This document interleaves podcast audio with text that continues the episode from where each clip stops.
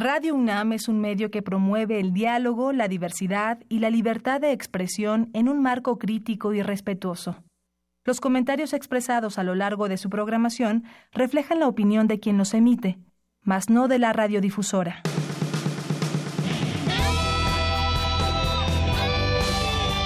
Prisma RU. Relatamos al mundo.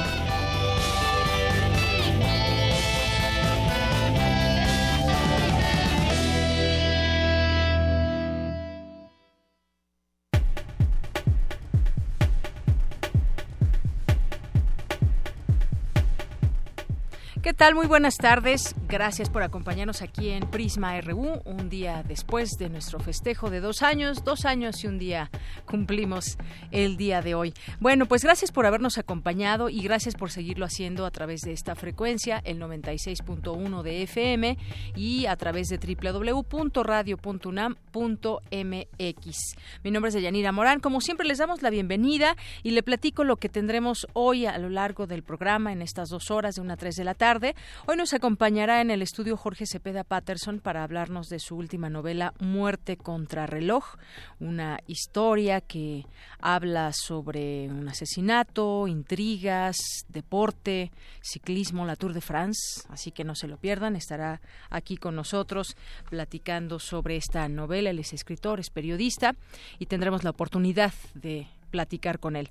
Vamos a, a, platicar también con Francia Gutiérrez. Ayer hubo un bloqueo en Tlalpan porque no se han cumplido acuerdos con los damnificados del 19 de septiembre de 2017. Finalmente se levantó este, este bloqueo.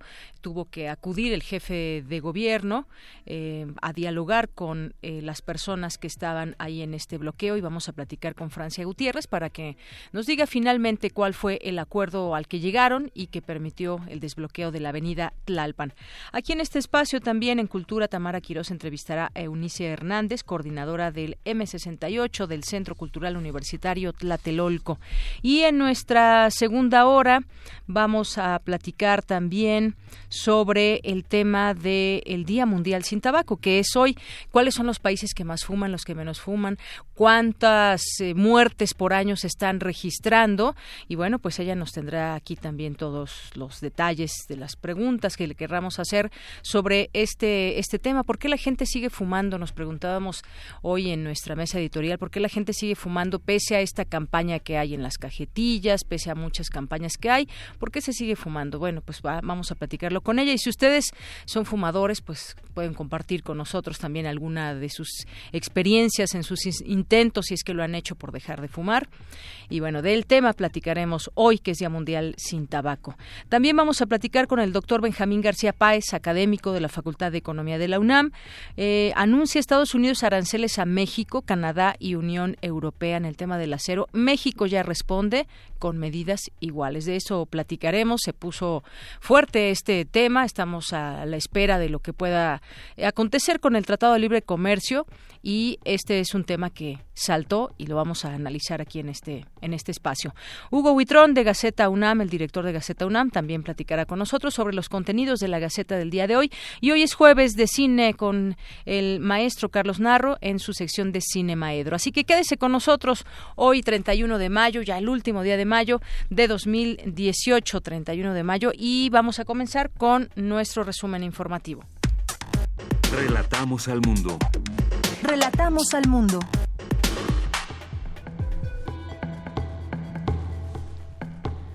La una con nueve minutos, el Aleph indaga en las fronteras del cerebro, el festival que arrancó ayer en la UNAM y que concluye el próximo domingo reúne ciencia y disciplinas artísticas. Mi compañera Dulce García nos tendrá todos los detalles. El lema del Día Mundial sin Tabaco de este 2018 es Tabaco y cardiopatías. Su relación podría derivar en enfermedades cardiovasculares. Mi compañera Cristina Godínez nos tendrá aquí la información. Los metadatos propiciarán un cambio de paradigma en el intercambio de información, aseguran académicos. Escuchen los detalles más adelante. Académicos universitarios compartieron las 49 propuestas que ya expusieron a los equipos de los cuatro candidatos presidenciales. Mi compañera Virginia Sánchez nos tendrá aquí los detalles. Facebook anunció la activación de la pestaña Temas. En este espacio, los candidatos presidenciales podrán compartir sus posiciones sobre una serie de temáticas que fueron elegidos por un grupo de académicos de la UNAM. Y en los temas nacionales, Estados Unidos anunció hoy que aplicará aranceles a las importaciones de aluminio y acero de Canadá, México y la Unión Europea, una medida que pone fin a una exención de dos meses y alista el escenario para, posible, para una posible guerra comercial.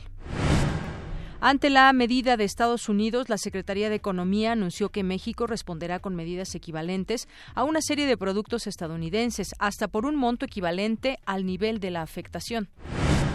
Sube el dólar, se vende hasta en 20 pesos con 40 centavos tras el anuncio de Estados Unidos.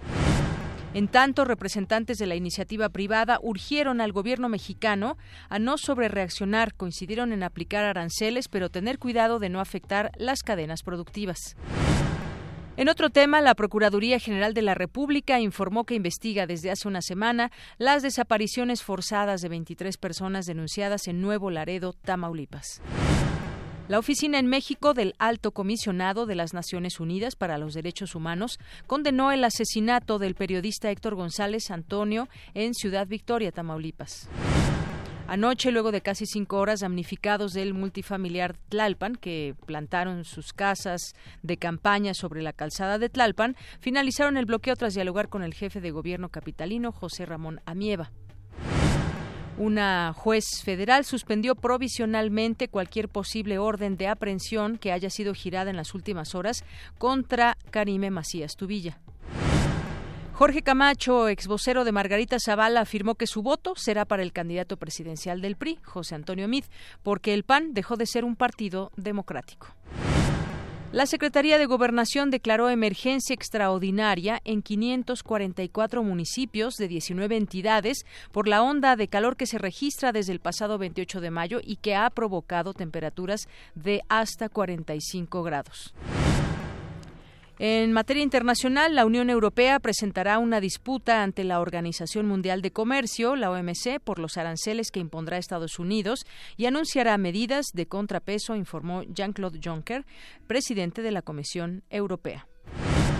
Al menos 11 muertos y 79 heridos es el saldo de víctimas de los ataques ocurridos ayer y hoy en el marco de manifestaciones a favor y en contra del gobierno de Daniel Ortega, informó el Centro Nicaragüense de Derechos Humanos.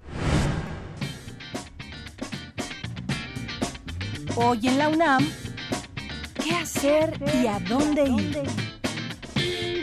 La Casa de las Humanidades te invita a la mesa redonda TV, prensa y Twitter en las campañas, medios de comunicación y redes sociodigitales en el proceso electoral, con la participación de los doctores Manuel Guerrero y Yolanda Meyenberg y la moderación del doctor en sociología Raúl Trejo del Arbre. Asista a este recinto universitario ubicado en Avenida Presidente Carranza 162 en Coyoacán, en punto de las 18 horas. La entrada es libre. Te invitamos a la presentación del libro Tratado de Derecho Electoral de los doctores Cliserio Coelho Garcés, ex magistrado de la Sala Regional Especializada del Tribunal Electoral del Poder Judicial de la Federación, y Felipe de la Mata Pizaña, magistrado de la Sala Superior de este tribunal. El evento contará con la moderación del doctor César Astudillo Reyes y la ponencia de los doctores Jaime Cárdenas, investigador del Instituto de Jurídicas de la UNAM, y Sergio López Ailón, director general del Centro de Investigaciones y Docencia Económicas. Asiste hoy a las 18 horas al auditorio Dr. Héctor Fixamudio, ubicado en el circuito Mayo de la Cueva sin número, frente a la Facultad de Ciencias Políticas y Sociales.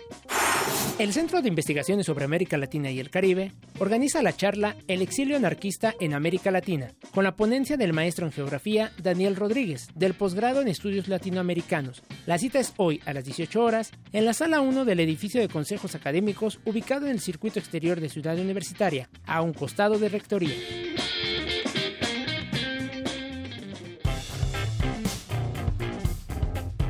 Campus RU.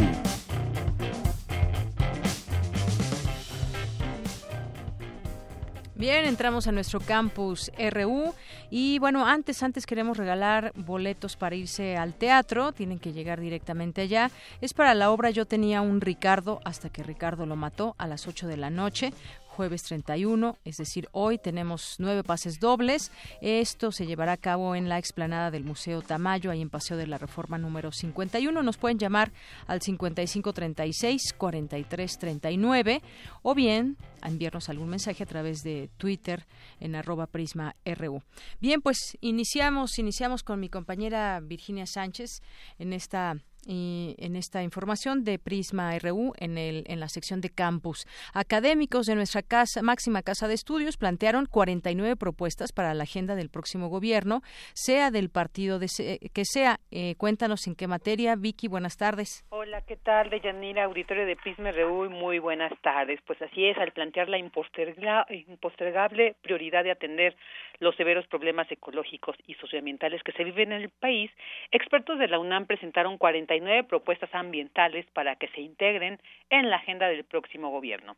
Así que a través de un documento que sustenta de manera rigurosa y objetiva, integrantes del Seminario Universitario de Sociedad, Medio Ambiente e Instituciones Sociales de la UNAM presentaron un diagnóstico y 49 propuestas concretas sobre lo que consideran son los 10 temas urgentes en materia ambiental Adalberto Robles, investigador del Instituto de Ingeniería, habló sobre la importancia de promover una política pública y transversal, así como impulsar la justicia ambiental. Escuchémosle dar a los problemas socioambientales del país un carácter central en la agenda pública, promover la participación ciudadana informada y vinculante en la gestión de las políticas públicas relacionadas con bienes y servicios ambientales, promover la generación de información pertinente, confiable, transparente y accesible sobre las condiciones de los ecosistemas y recursos naturales, los impactos socioambientales de los procesos productivos, los megaproyectos y las políticas públicas promover la transversalidad efectiva en la gestión de temas y problemas ambientales en las distintas áreas y escalas de la política pública, y finalmente impulsar la justicia ambiental, es decir, la distribución equitativa de impactos y beneficios ambientales como ejes de la política pública. Entre los problemas que detallan se encuentra, por ejemplo, la pérdida de ecosistemas y biodiversidad, la creciente ilegalidad en el aprovechamiento forestal, los problemas de movilidad, contaminación y la vulnerabilidad de las ciudades, así como la falta de inversión en energías renovables, entre otros temas. Adrián Fernández Bremaus, director ejecutivo de la Iniciativa Climática de México, dijo se debe prohibir la construcción de nuevas refinerías y señaló la importancia de incrementar en seis años la participación de las energías limpias a un 35%. Escuchemos.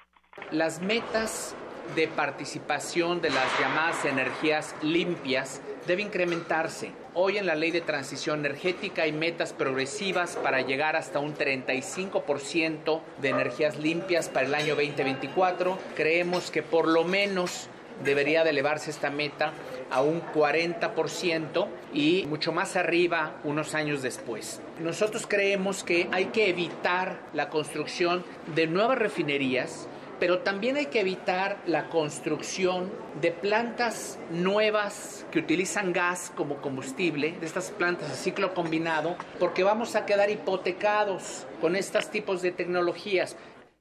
En sí, bueno, pues se refieren mucho a esta al fracking, ¿no? Esto que esta esta forma de extraer el, combustible que ha sido muy cuestionada pues por todos los daños ambientales.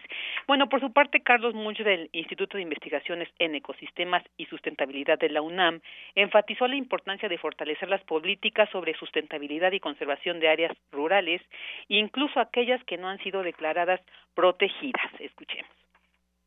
Debe prohibirse la minería en áreas de alto valor biológico o ambiental, aunque no tengan declaratoria de áreas naturales protegidas. Conservar procesos ecológicos esenciales para la conservación de la biodiversidad, del patrimonio natural del país. En específico, es importante darle atención a la polinización y a la conservación de los polinizadores. Y para ello, una medida muy puntual es prohibir el uso de insecticidas neonicotinoides y otros compuestos tóxicos que afectan a los polinizadores y vulneran la salud y la seguridad alimentaria de la población mexicana. Respecto al tema de la minería, eh, se planteó la necesidad de un decreto moratorio a las nuevas concesiones mineras, pues ya existen, dicen, 23 mil mineras en el país. También en esta propuesta se integra eh, la de un programa de apoyo integral a la pequeña y mediana agricultura, así como replantear los procesos productivos del campo para que estos detengan el monopolio de las grandes empresas. Pues aquí está la propuesta de los investigadores de la UNAM para que el próximo gobierno, no, este que ya está próximo a llevarse a cabo estas elecciones, pues asuman estas propuestas en la política pública sobre el tema ambiental. Muy bien, Vicky, pues muchas gracias. Son varios los temas, es una agenda muy amplia y sobre todo también se toca una cuestión que quizás en otros momentos no se había hecho, que es la justicia ambiental. Hemos visto cómo muchas personas han defendido o tratan de defender su entorno, sus bosques y muchas veces han sido encarcelados y a veces han sido hasta asesinados. Así es, señora. Sí, sí, es una propuesta creo que pues muy interesante y muy integral, ¿no? Que creo que como la sustentan además con datos y y bueno, pues creo que sí va a ser muy importante pues hacer que, se cumpla y que se integre esta Así es. Otro de los temas pues es el fracking que en Estados Unidos en algunas zonas eh, está prohibido. Aquí llega con una reforma que es la reforma energética y ahora pues bueno también ya se están llevando a cabo algunas de estas entre pruebas y, y ya trabajos de fracking aquí en nuestro país. Otro tema que también debe seguir discutiéndose de manera permanente. Efectivamente. Bien, Vicky, muchas gracias. Gracias a ti. Muy buenas tardes. Muy buenas tardes. Vamos ahora con mi compañera Dulce García, eh, que nos tiene información acerca de la inauguración del ALEF, Festival de Arte y Ciencia. Dulce. Deyanira, muy buenas tardes a ti el auditorio de Prisma RU. ¿Se han preguntado qué ocurre en el cerebro cuando realizan una actividad creativa como bailar, pintar, tocar un instrumento o escribir? ¿Cómo funciona este órgano cuando sentimos miedo o cuando tenemos que tomar alguna decisión? ¿Cuáles son los avances de la inteligencia artificial y de qué forma impactan el arte y las nuevas expresiones? Estas interrogantes serán respondidas en el ALEP, Festival de Arte y Ciencia de la UNAM, que con el título Fronteras del Cerebro y la Inteligencia Artificial cuenta con un programa con más de 45 actividades entre conferencias, danza, teatro, cine, música y espectáculos infantiles. Al inaugurar el evento en la sala Miguel Covarrubias del Centro Cultural Universitario, Jorge Volpi, coordinador de difusión cultural de nuestra Casa de Estudios, destacó la importancia de escuchar a reconocidos especialistas de todo el mundo que han revolucionado la forma de entender el funcionamiento del cerebro humano. Creo que es eh, probable decir, sin demérito de ninguna de las disciplinas científicas, que si la primera mitad del siglo XX fue el gran momento de la física, particularmente la relatividad y la física cuántica, y la segunda mitad del siglo XX fue sobre todo el gran momento de la biología y particularmente la genética. Eh, este inicio del siglo XXI es el de las neurociencias, tratando de descubrir ese otro universo que es nuestro cerebro. Nos da realmente muchísimo gusto que esta hermosa sala Covarrubias esté llena el día de hoy para esta primera fase de nuestro festival, el Aleph, de Yanira, la conferencia inaugural estuvo a cargo del neuropsiquiatra Perminder Sashdev, académico de la Australiana de Nueva Gales del Sur, bajo el título Cómo funciona el cerebro, lecciones desde la clínica neuropsiquiátrica. Vamos a escucharlo. El cerebro se puede ver desde diferentes niveles. Empezamos en el nivel entero, completo, como lo vemos, si lo sacáramos del cráneo y lo pusiéramos en una mesa de disección. Y luego ya podemos ver regiones en particular del cerebro. Y luego podemos verlo incluso bajo el microscopio para ver que hay una capa de células que llamamos la corteza, de 2 a 4 milímetros de espesor que va alrededor. Y luego estas células se dividen en fibras que conectan con otras regiones para formar una red, porque la función del cerebro es la función como la de una red.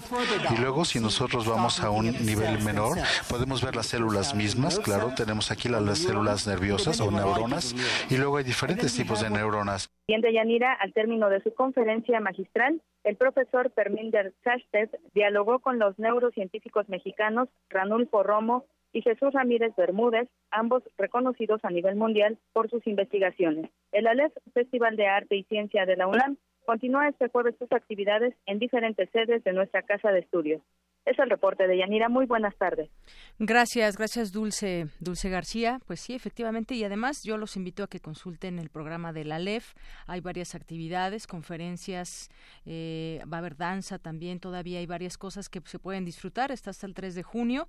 Está, por ejemplo, el día de hoy a las 11 de la mañana, esto que nos decía Dulce, la tragedia, eh, tragedia griega en el cerebro.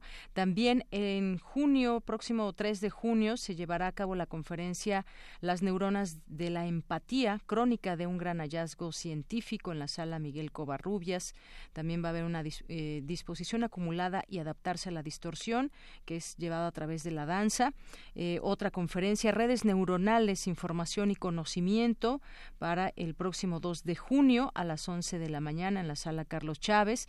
Eh, otra conferencia más, hemos entendido mal lo que es el miedo ahí en la sala eh, Carlos Chávez también, el 1 de junio a las 6 de la tarde, es entrada libre. Rock Neurociencia, So We Are, hay un grupo que también enmarcado en este festival viene a tocar en el auditorio del Museo Universitario Arte Contemporáneo del MUAC. Esto es para el 3 de junio a las 5 de la tarde. Así que consulten este eh, el programa del Festival de la LEF está muy interesante y mientras tanto nosotros le iremos llevando algunas de estas actividades que se llevan a cabo, que está pues hay muy mucho trabajo que hay ahorita ahí en esta área de, cultura. Vamos ahora con mi compañera Cristina Godínez que nos tiene información acerca de la alerta clínica del viajero. Eh, cuéntanos Cristina, buenas tardes. Deyanira Auditorio de Prisma RU, buenas tardes. Faltan pocos días para que inicie el Mundial de Fútbol de Rusia 2018 que tendrá lugar del 14 de junio al 15 de julio. Ahí se darán cita 32 selecciones nacionales y jugarán en 11 ciudades del país anfitrión. Se espera la presencia de miles de aficionados de todo el mundo, por lo que es muy importante tomar las medidas sanitarias para evitar contagios. En ese sentido, la Clínica del Viajero de la UNAM recomienda a los que salen de México vacunarse contra enfermedades que circulan en Rusia, usar repelente de garrapatas, ya que estas transmiten encefalitis, que es una enfermedad no común en México, así como evitar el golpe de calor. Escuchemos al doctor Jorge Baruch Díaz, de la Clínica del Viajero de la UNAM. Que son sarampión, influenza y difteria hay vacunas y eh, están disponibles aquí en México, tanto en el sector público como en el sector privado. Debemos de considerarlas con anticipación. La oportunidad de prevenir es antes de viajar, precisamente para tener la inmunidad suficiente y la protección necesaria para no enfermar durante, ni adquirir las enfermedades durante el viaje. Entonces, toda la cobertura de vacunación se puede obtener aquí en México de manera gratuita en algunos casos, en otros casos deberá de pagarse por obtener las vacunas. El licenciado Octavio Perales Sánchez de la Secretaría de Relaciones Exteriores reiteró la importancia de seguir las recomendaciones sanitarias y de comportamiento que están en la guía del viajero. Es definitivamente abstenerse de, gritar cualquier situación ofensiva en, en los estadios. Recomendaciones que pudieran llevar a sanciones, definitivamente cuestiones de agresiones a la dignidad sexual de las personas, ya sea mujeres u hombres, pueden ser sancionadas con cárcel o con multas. Recomendaciones de siempre tener sus pasaportes y su Fan ID de las personas mexicanas eh, también es muy, muy importante para poder eh, comprobar su estancia eh, legal en ese país durante el evento deportivo. Las personas mexicanas requieren visa. y bueno, ya he mencionado algunas, ¿no? cualquier situación relacionada con delitos contra la salud, uso de estupefacientes, eh, conducir en la vía pública, etcétera, eh, pueden ser sancionadas eh, con multas o con algún tipo de arresto, dependiendo de la gravedad de la situación. La Secretaría de Salud Federal cuenta con un sistema de vigilancia epidemiológica para evitar que las personas que regresen de su viaje traigan alguna enfermedad. Además, habrá en el aeropuerto Benito Juárez un operativo a cargo de la Secretaría de Salud de la Ciudad de México. Deyanira, este es mi reporte. Buenas tardes. Gracias, Cristina. Buenas tardes. Porque tu opinión es importante, síguenos en nuestras redes sociales, en Facebook como Prisma RU y en Twitter como arroba PrismaRU. Queremos escuchar tu voz. Nuestro teléfono en cabina es 55 36 43 39. Bien, pues ya estamos aquí con todos ustedes, es la una con 29 minutos y como les había dicho al comienzo de esta emisión, estaría con nosotros el escritor, el periodista Jorge Cepeda Patterson para hablarnos de su última novela, Muerte contra reloj. ¿Qué tal, Jorge? Bienvenido. Gracias, muy amable, un placer estar contigo. Gracias, pues qué bueno que estás aquí para platicar de esa novela y bueno, pues ahora eh, una novela donde hay intriga, donde hay un asesinato y donde se tejen muchas cosas en, en un deporte como lo es el ciclismo, hablando de la Tour de France, que en la realidad han pasado también muchas cosas. Platícanos un poco, introdúcenos a, este, a esta novela tuya. Eh, bueno, eh, tenía ganas después de tres, de tres novelas que forman un thriller político, una saga, thriller político que aborda los entresijos del poder en México la corrupción, etcétera, tenía ganas de tomarme un divertimento eh, y una desintoxicada, que además viene muy bien en estos tiempos de la, de la cosa pública, de la cosa política, y hacer una, una drama, un drama eh, muy en el tenor de, de, las novelas de Agatha Christie, de un grupo cerrado donde se descubre que hay un criminal y necesariamente por la naturaleza de los crímenes tiene que ser uno de ellos, uno de adentro. Recuerda mucho, como, como decía, estos escenarios de Agatha Christie, de una, un grupo de gentes en una casa aislada, eh, adentro de un tren, como es el Expreso de Oriente, etcétera. Eh, y son tramas muy bonitas porque el lector eh, sucesivamente va pensando que el criminal tiene que ser eh, tal persona, el italiano o el corredor polaco o el otro, ¿no? Con el ingrediente adicional eh, de que se trata de una justa deportiva, mm, con lo que le mete muchos elementos eh, lúdicos de la competencia, etcétera, ¿no? Así es. Y bueno, pues yo yo quería eh, retomar una parte que escribes aquí en una de las páginas donde eh, hablas de, la Tour de France, de France, del ciclismo, y dice el ciclismo no es un juego, dice uno de los personajes. Vamos, se dice vamos a jugar fútbol, básquet o tenis. Nadie dice vamos a jugar ciclismo, porque al ciclismo no se juega, en el ciclismo se pelea, en el ciclismo se combate.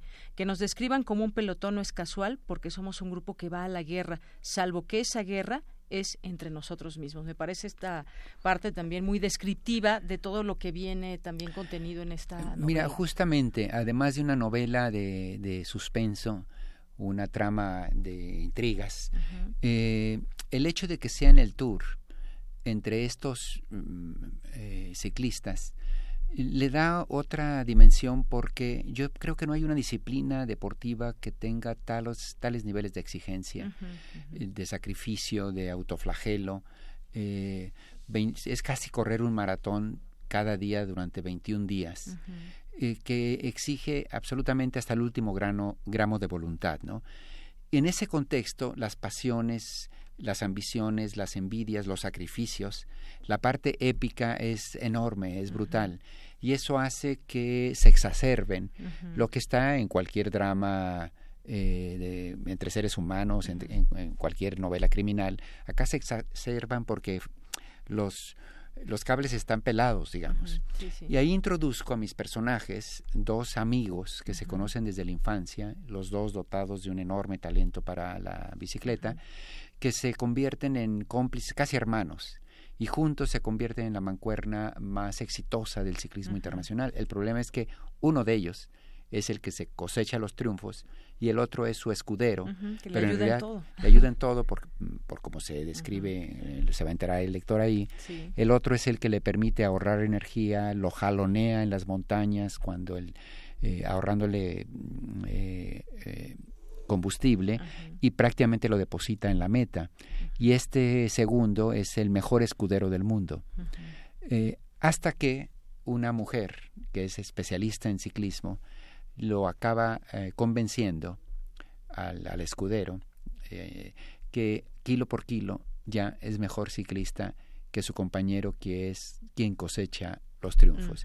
Y esto introduce una fractura en una amistad y va a llevar al protagonista central, a este Mark, eh, corredor gregario, y lo va a llevar a una disyuntiva difícil, traicionar al amigo eh, o y ser campeón del tour que al final es pasar a los libros de historia de esta eh, vocación tan sacrificada que han adoptado, ¿no? Claro, y bueno, me parece que también son los personajes son muy definidos. Cuando se escribe una novela, pues se debe tener también muy claro esos personajes, quiénes son sus personalidades, y creo que nos, nos involucran mucho en este tema de, pues bueno, qué está pasando entre los amigos, y viene esta mujer y Fiona y y bueno, una serie de, cosas que podemos ver. sobre todo porque los dos se cautivan con, con la chica y eso introduce también un, un, ruido en la relación. Así es. Y bueno, pues, eh, ¿cómo es que te interesas en este, en este tema? Tú estuviste eh, estudiando en la Sorbona de París y bueno, pues eh, quizás, no sé, ¿cómo, cómo es que te, que te gustó sobre ese tema? Porque además hay que conocerle, la Tour de France es... No, bueno, me obligó a dedicarle muchos meses, hice varios viajes allá, allá recorrí varias vueltas ciclistas, me me acredité como eh, prensa eh, en, en, el tour y en varias otras sí, sí, vueltas. Porque se nota que, hasta acabar por, claro, interiorizarme mucho y conocerlos y me adoptaron, les hacía gracia que un novelista estuviera haciendo esto. Mira, me interesaba porque em, mis otras novelas fueron tuvieron muchas traducciones y entonces me tocó hacer mucha promoción en el extranjero. Pero siempre era el mexicano hablando de historias mexicanas de corrupción, de crimen, eh, de poder, ¿no? Eh, entonces tenía ganas ya de probarme simplemente como novelista eh, y llevarla al extranjero. Y, y, de alguna manera hacer un suspenso sin que necesariamente recurrir a nuestras infamias locales, ¿no? Entonces, como digo, fue un divertimento y un paréntesis sabroso. Y que me hiciste recordar, bueno, muchas situaciones que se han dado en la Tour de France. Hay que recordar a Lance Armstrong, por ejemplo, ¿no? Sí, eh, eh, lo que pasó, le quitaron una medalla olímpica, le quitaron... Y, y los propios siete triunfos. los siete triunfos, que, exacto, fue considerando que, que, habrían sido eh, conseguidos pues en condiciones artificiosas, ¿no? Claro. Eh, yo me metí poco en, lo del dopaje. Lo hay, pero en estos años ha pasado casi a un segundo plano, por fortuna, otra vez. Y cuando ves además eh, y convives con ellos, las palizas que se llevan eh, cada día, tendría uno que hablar con mucho cuidado sobre el tema del dopaje, porque hay muchos otros, la gran mayoría, que todos los días hacen una labor muy, muy sacrificada, como digo, ¿no? Sí. Eh, debo decir que este, libro ya está mm, traducido a una de, eh, se han comprado los derechos para la traducción a una decena de idiomas. que se va a hacer una serie de televisión comprada por la televisión francesa. Ah, mira qué bien, ¿cuándo empieza? bueno, apenas comenzaría el trabajo de ah, adaptación y demás. Entonces, Pero es un gran eh, proyecto, ¿eh? Sí, sí, ha gustado mucho, seguramente seguramente. Estoy muy contento con eso. Claro, claro. Y bueno, pues además creo que nos sumerges mucho también en este en este mundo como es a veces esas carreras que son ya contrarreloj. Hay varias etapas de uh la Tour de France. Son muchos días, es mucho desgaste, se preparan durante todo todo el año para para este importante evento y creo que nos, nos sumerges en entender desde dentro cómo son estas competencias que a veces pues en los caminos sinuosos puede pasar, pasar cualquier, cosa. No, es es un escenario perfecto para alguien de mente truculenta pensando eh, asesinatos y accidentes que no son accidentales, obviamente. Eh, esa parte es muy sabrosa. Sin embargo, yo traté de escribir la novela para que un lector que no le interese el ciclismo la pueda disfrutar igualmente. Eh, y las reacciones de los lectores ya me dan cuenta de que de alguna manera funcionó. Es decir, es un poco como los que fuimos a ver eh, aquella película del cisne negro, de una mujer bailarina profesional y su vida trágica, que no necesitábamos saber de, de mayas y, y, ballet para entender eh, la trama ¿no? y disfrutarla incluso, porque al final es, es el, novelista eh, lo que trabaja es la condición humana, pues. Y, y, en el caso de la crónica policíaca, bueno, el suspenso, ¿no? Y de eso está plagado eh, Muerte contra reloj. Muy bien. Bueno, pues es una novela que queremos recomendar también aquí en este en este espacio y eventualmente, pues quizás la, la podamos ver también en, eh, televisión. Bueno, pues a través de internet creo que sí, así, así, seguramente así funcionará. Y ya tendremos y por lo pronto pero sobre todo antes de leerla primero leerla y pues luego ver la serie no tal cual. Yo, le diría ahorita al, público al auditorio que así como a mí me representó una buena un buen paréntesis desintoxicador eh, que en estos momentos, que todavía nos falta 30 días para la elección y bombardeados eh, por tanta publicidad, porque al final ya tenemos meses, si no es que años de campaña, eh, pues sumergirse en una historia fascinante de estas que tomas en la primera página y no puedes dejar hasta la última, eso se los aseguro.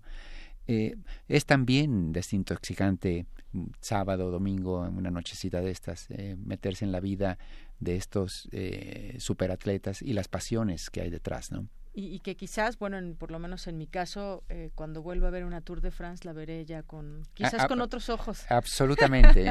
se entenderá mucho lo que está pasando detrás de estos que van pegados en la rueda del, enfrentándose a muchos peligros pero sobre todo también a, uno mismo eh, eh, una prueba para uno mismo eh, tal cual la, la, gente desde afuera cree que son 200 corredores los que toman la salida y uno va a ganar.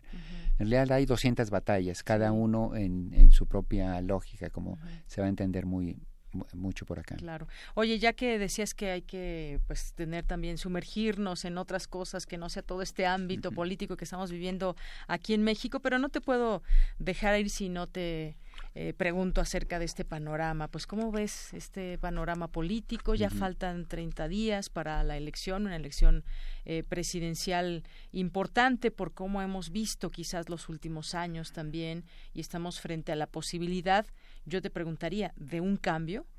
Absolutamente sí. Yo diría que eh, objetivamente la ventaja que tiene Andrés Manuel López Obrador en las encuestas, eh, incluso las de estos últimos días, de casas encuestadoras que estarían fuera de, duda, eh, revelan un hecho. La mitad del electorado opta por Andrés Manuel, la mitad del electorado no solo no opta, sino eh, en buena medida eh, no lo quiere.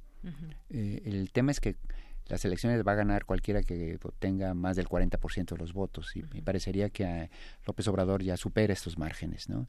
En cualquier otro país, en cualquier otra democracia electoral, estos, esta información, esta data, es decir, va arriba por 25 o 30 puntos, Estos resultados ya significaría que el día de la elección es, es un expediente, punto ya estaría dada, digamos.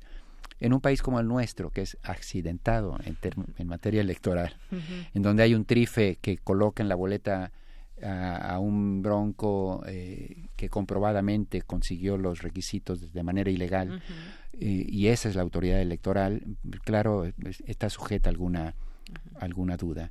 Hoy mismo publicaba yo una columna en en el país de, sobre el supuesto fraude patriótico, porque hay el 50% que no lo quiere, ha sido bombardeado de tal manera eh, con el discurso de odio o, de sospecha de que esto se va a convertir en Venezuela, etcétera, etcétera, que muchos de ellos incluso preferirían que antes que un acto democrático el primero de julio, preferirían un fraude patriótico, por eso le llamé así entre comillas. Pero yo concluyo que es tal la diferencia que la única posibilidad de operar un fraude es en, un contexto en donde eh, terminara la elección con Andrés Manuel con cuatro, tres, dos, cinco puntos de ventaja o un empate técnico. mucho menor a lo que tenemos ahora en el resultado de encuesta. Así es, la intención de voto prefigura una situación en donde, incluso queriéndolo, eh, los operadores, hay límites, digamos, eh, para para los, ay, se me fue la palabra, aquellos que eh, robaban las urnas, ¿cómo se llamaban? Los para los, a ver, los, mapaches. muchas, muchas gracias a la cabina. Eh, hay límites incluso para los mapaches, ¿no? Sí. Eh, 25 30 puntos significa 12, 14 millones de votos. No hay posibilidad de generar eso inflando algunas urnas, eh, metiéndole votos. Eh, es un país ya mucho más complejo que eso. Entonces sí, yo pensaría que eh, hay posibilidad de soltar el tigre, pero difícilmente va a ya escaparse de, del zoológico. Claro, porque a final de cuentas decías esto de, de, los mapaches, pero se está operando de todos los partidos sus propias estrategias, ¿no? Hemos visto en otros años también cómo, cómo opera, cómo se documenta incluso eh, la compra de votos. Exacto. Ahora, pues sabemos también que mucho del dinero que se da a las campañas, pues no está no está comprobándose hacia dónde va, en qué se gasta hasta el último peso que se les da y eso también es y, y, sin embargo mira la, la, la, data es muy muy concreta. Hace un año tuvimos elecciones en el Estado de México que es esencialmente el bastión de la fracción política que gobierna el país. Los recursos que se volcaron fueron ingentes. Querían un triunfo arrollador de parte del, del candidato del PRI para mostrarlo de cara a la federal de la, la fortaleza. eh, como todos sabemos, en la elección eh, Delfina, la candidata de Morena, obtuvo más votos que, eh, que Alfredo del Mazo, candidato del PRI. eh, fue gracias a los votos de los partidos satélite que logró él darle una subida y pasar de panzazo con 33 eh, por ciento de los votos. Y esto en un bastión en donde pudieron operar con medios de comunicación absolutamente subordinados, autoridades eh, electorales que eran prácticamente una extensión del, del, Estado, donde el gobierno federal se volcó uh -huh. de manera eh, inusitada. Entonces habría que preguntarnos cómo podrían generar lo que no pudieron hacer cabalmente en el Estado de México, ahora en un territorio en donde en muchas zonas están en enorme debilidad, ¿no? No tienen gobernadores a su, a su servicio, etcétera, etcétera.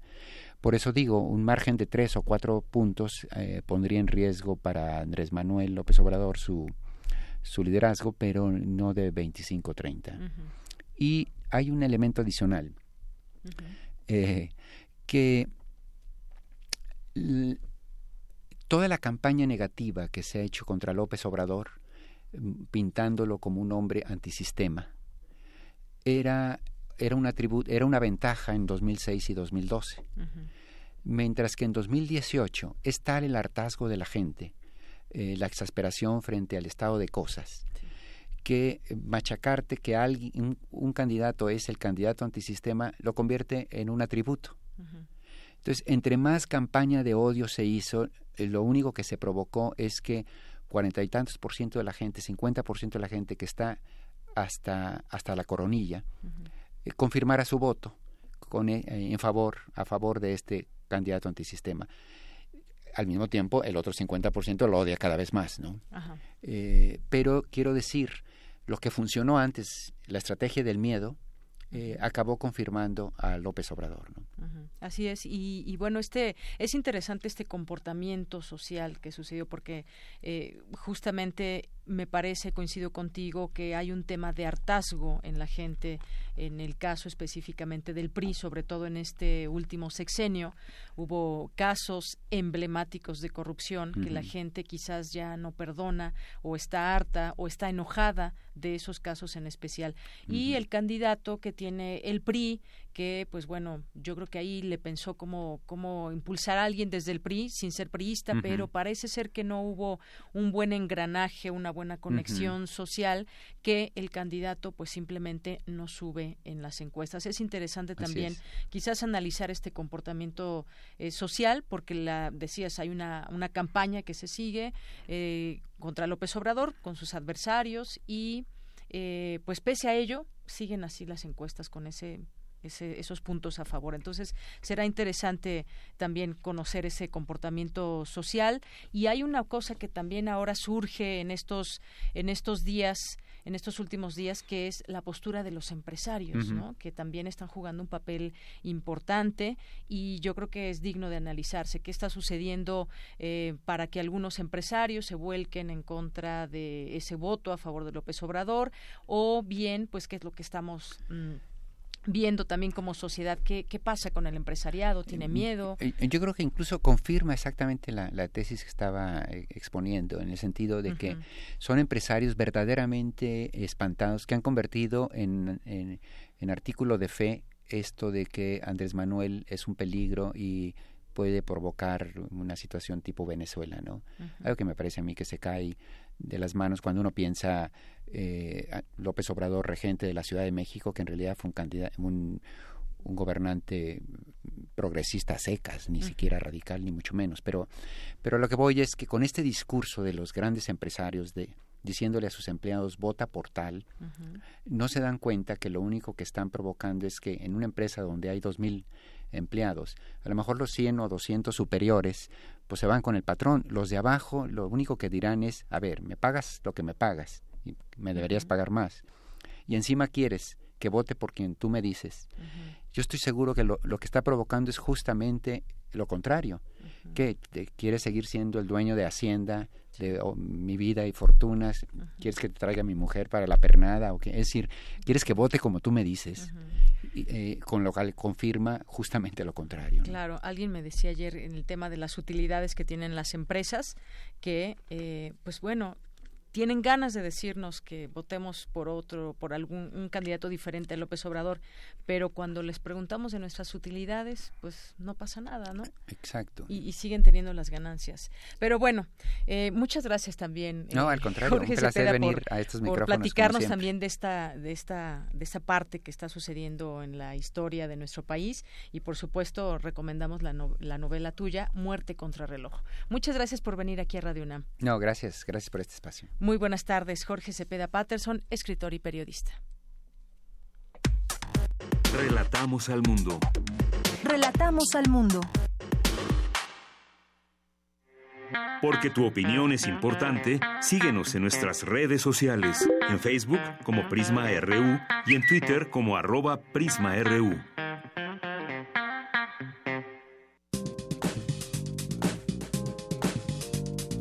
Cultura RU.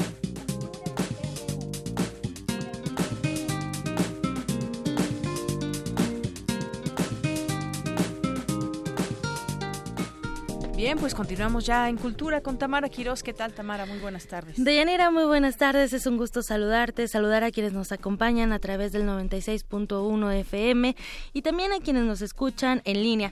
Oye, quiero agradecer a todos los que nos se tomaron el tiempo de felicitarnos a través de nuestras redes sociales y también por teléfono. Ustedes escuchan algunas voces, pero detrás de nosotros hay un gran equipo de producción y también de coordinación de invitados y también gente de servicio social que está aprendiendo o, tal vez no, de nosotros. Ayer justamente Margarita repasaba toda esta lista de colaboradores a los cuales pues siempre, por supuesto, todos los días les agradecemos. Así es, Deyanira, y bueno, ya entrando en la información, les comento que este año la Universidad Nacional Autónoma de México conmemora el 50 aniversario del movimiento estudiantil de 1968 con un programa que incluye más de un centenar de actividades que se realizarán en diversas sedes con la finalidad de recordar que pues este movimiento social político y cultural es un punto de partida para la generación de las ciudadanías en nuestro país, aquí en México. Y para platicarnos más de este tema y de algunas de las actividades donde podemos participar, nos acompaña en la línea Eunice Hernández. Ella es coordinadora de M68.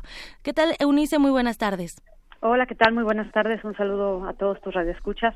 Muchísimas gracias, Eunice. Oye, M68, 50 años del movimiento estudiantil de 1968. Platícanos, por favor, de esta iniciativa que coordinas.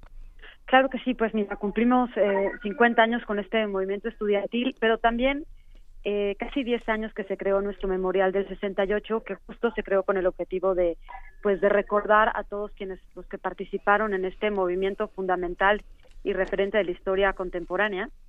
Y nos gustaría en esta ocasión este, invitar a todos aquellos que estén interesados en dejarnos su testimonio a que se comuniquen con nosotros. Estamos haciendo unas, unas nuevas grabaciones. El memorial que teníamos, digamos que era una exposición pues museográfica muy muy interesante, abordaba testimonios con varios de los protagonistas y ahora también queremos invitar a todos aquellos pues que participaron eh, y que de alguna manera formaron parte de este movimiento colectivo muchas veces pues muchos se volvieron padres de familia, profesores, eh, se dedicaron a otras cuestiones, pero pues queremos escuchar su voz, diversificar todas estas historias que sin duda pues van enriqueciendo la manera en la que entendemos la memoria histórica. Claro, además es una memoria colectiva.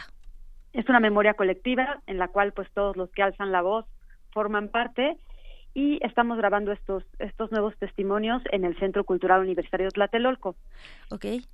También estamos renovando, digamos, nuestra parte museográfica, que esperemos que se abra próximamente, y queremos invitar a todos aquellos que nos quieran compartir fotografías, retratos de generación, de graduaciones, de la vida estudiantil, de su vida cotidiana en las aulas, en los espacios escolares, en los campus, pues a que nos manden sus fotografías para que podamos ahora sí que hacer una selección y, con la posibilidad de que pues luego se integre en esta exposición.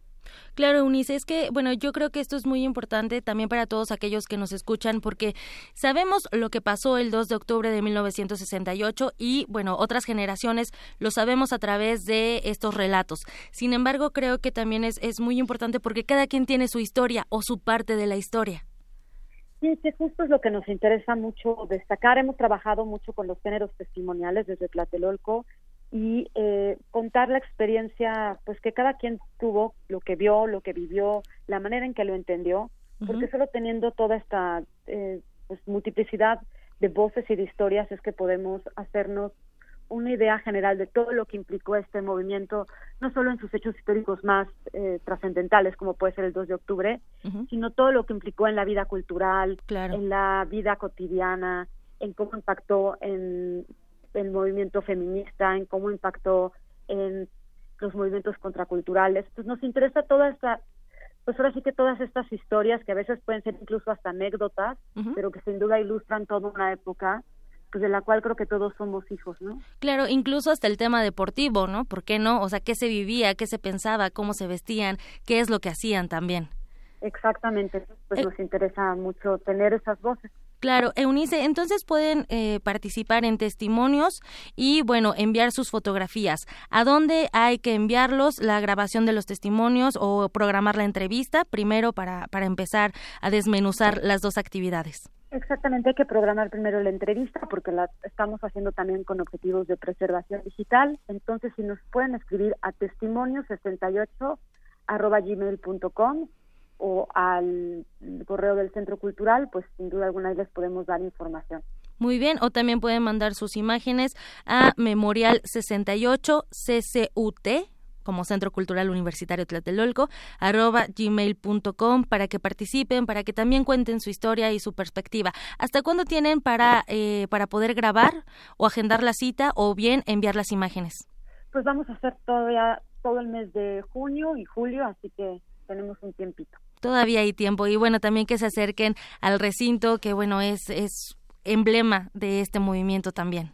Sí, aprovechando este domingo 10 de junio, que justamente coincide con el famoso Alconazo, el jueves de Corpus, tenemos una, una obra de teatro, el Alconazo, en nuestra memoria, un poema teatral, que se hizo con un trabajo muy interesante después de 12 sesiones en las que estuvieron varios alumnos del taller también escuchando historias con sus protagonistas, quienes vivieron este trágico suceso y todo esto lo están lo conformaron para hacer una un poema teatral como lo dice el título eh, que toman pues esta este este evento para provocar una nueva y desarrollar una nueva pieza de arte que es teatral es poética es performática y que sin duda alguna pues contribuirá a conectar a todas las nuevas generaciones con estas temáticas. Muy bien, entonces ahí está la, la invitación para todos aquellos que se quieran acercar y ver esta, esta obra que dirige Yuriria Fanjul. Fanjul. El Halconazo, Nuestra Memoria, un poema teatral, domingo 10 de junio a las 17 horas. Exacto, en el Foro La Morada del Centro Cultural Universitario de Tlatelolco. Excelente. ¿Y la entrada es libre?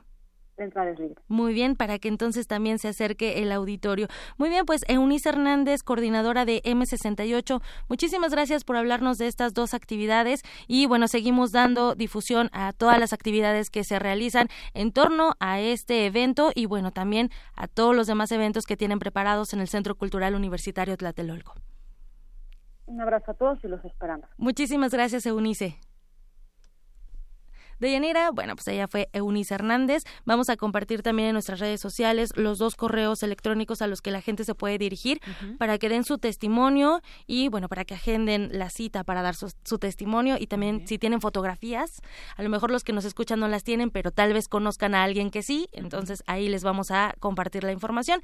Y bueno, por hoy me despido y les deseo que tengan una excelente tarde. Muy bien, muchas gracias, gracias Tamara. Vamos a hacer una pausa, es la una con 58 minutos, regresamos. Thank you.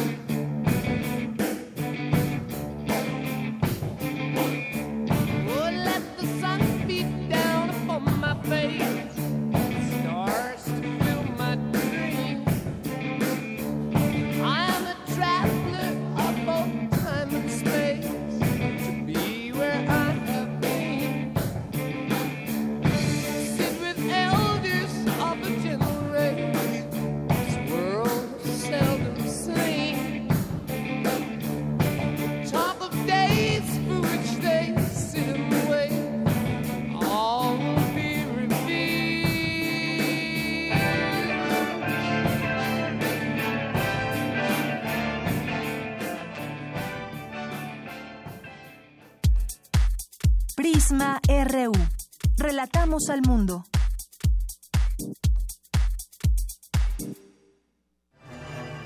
...2018... 100 años del nacimiento de Eli de Gortari. Convencido del método científico, su libro Dialéctica de la Física es la aplicación de los principios de la lógica dialéctica y de la dialéctica hegeliana y marxista a la evolución de la ciencia. Lo más importante es que estableció el vínculo interdisciplinario entre las ciencias y la filosofía. Si hacía una afirmación, si sostenía una tesis es porque estaba fundada. No era una ocurrencia, no era algo que le venía de súbito, algo que estaba trabajado y modulado. Doctor Jaime Labastida, filósofo y poeta, director de la Academia Mexicana de la Lengua.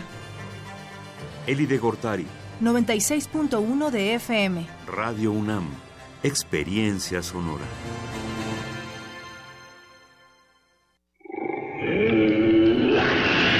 En la UNAM se escriben historias de éxito.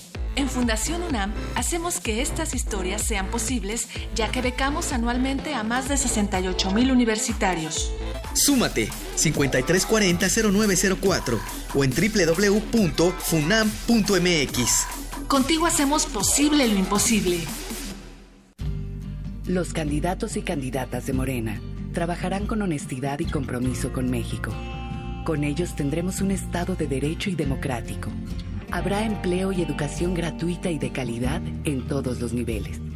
Se rescatará el campo, se promoverá el desarrollo económico, se aumentará la pensión de adultos mayores y se combatirá la inseguridad. Juntos haremos historia. Morena, la esperanza de México. PRD, Izquierda Hoy. Somos la izquierda que se identifica con las y los jóvenes, convencidos de lo que creemos, porque cuando dicen desigualdad, reclamamos igualdad. Cuando dicen jerarquía, reivindicamos la equidad. Cuando imponen control, decimos respeto a la diversidad.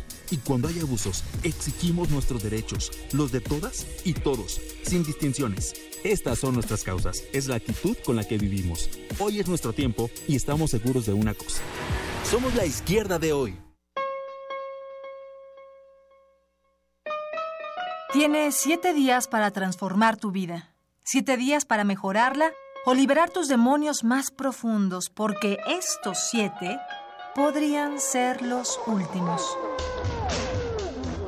Radio UNAM te invita a ver lo mejor y lo peor que sale de la mente de una amante de los perros a la que le han diagnosticado una enfermedad terminal. En la puesta en escena, Jimena Perrona.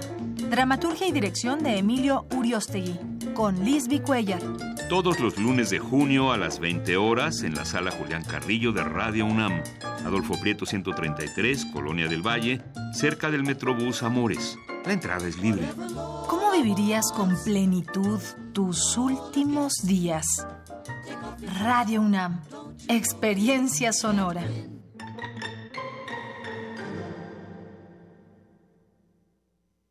México igualitario y justo reconoce en sus mujeres la fuerza del desarrollo. En el PRD generamos condiciones de igualdad a través de becas salario, respeto a los derechos de madres solteras, guarderías para sus hijos, seguro de desempleo y seguridad social garantizada. No más feminicidios, porque un futuro de justicia para ellas se construye desde hoy. Ricardo Anaya es nuestro candidato. Este primero de julio, vota PRD. Le preguntamos a los mexicanos, ¿quién piensan que ganará el Mundial? España. Francia. Brasil. Alemania. Inglaterra. Argentina. México. México. México. México. México. México. El México que ven los niños es el que todos debemos ver. El México de la paz. Y la confianza en nosotros mismos comienza el primero de julio. El cambio es Anaya. Partido Acción Nacional.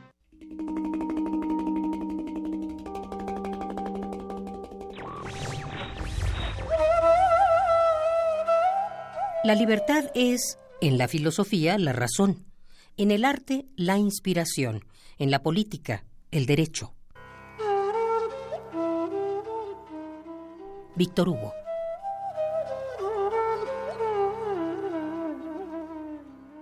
Radio UNAM. 10 frasquitos de gel desinfectante, 8, 7, 6, 4 caldos cultivos, 2 compostas, un invernadero sonoro. En este ambiente se experimenta la nueva música en compañía de sus creadores. Cultivo de ejercios, frescura en la flora musical. Lunes y jueves, 21 horas, por el 96.1 de FM. Radio UNAM.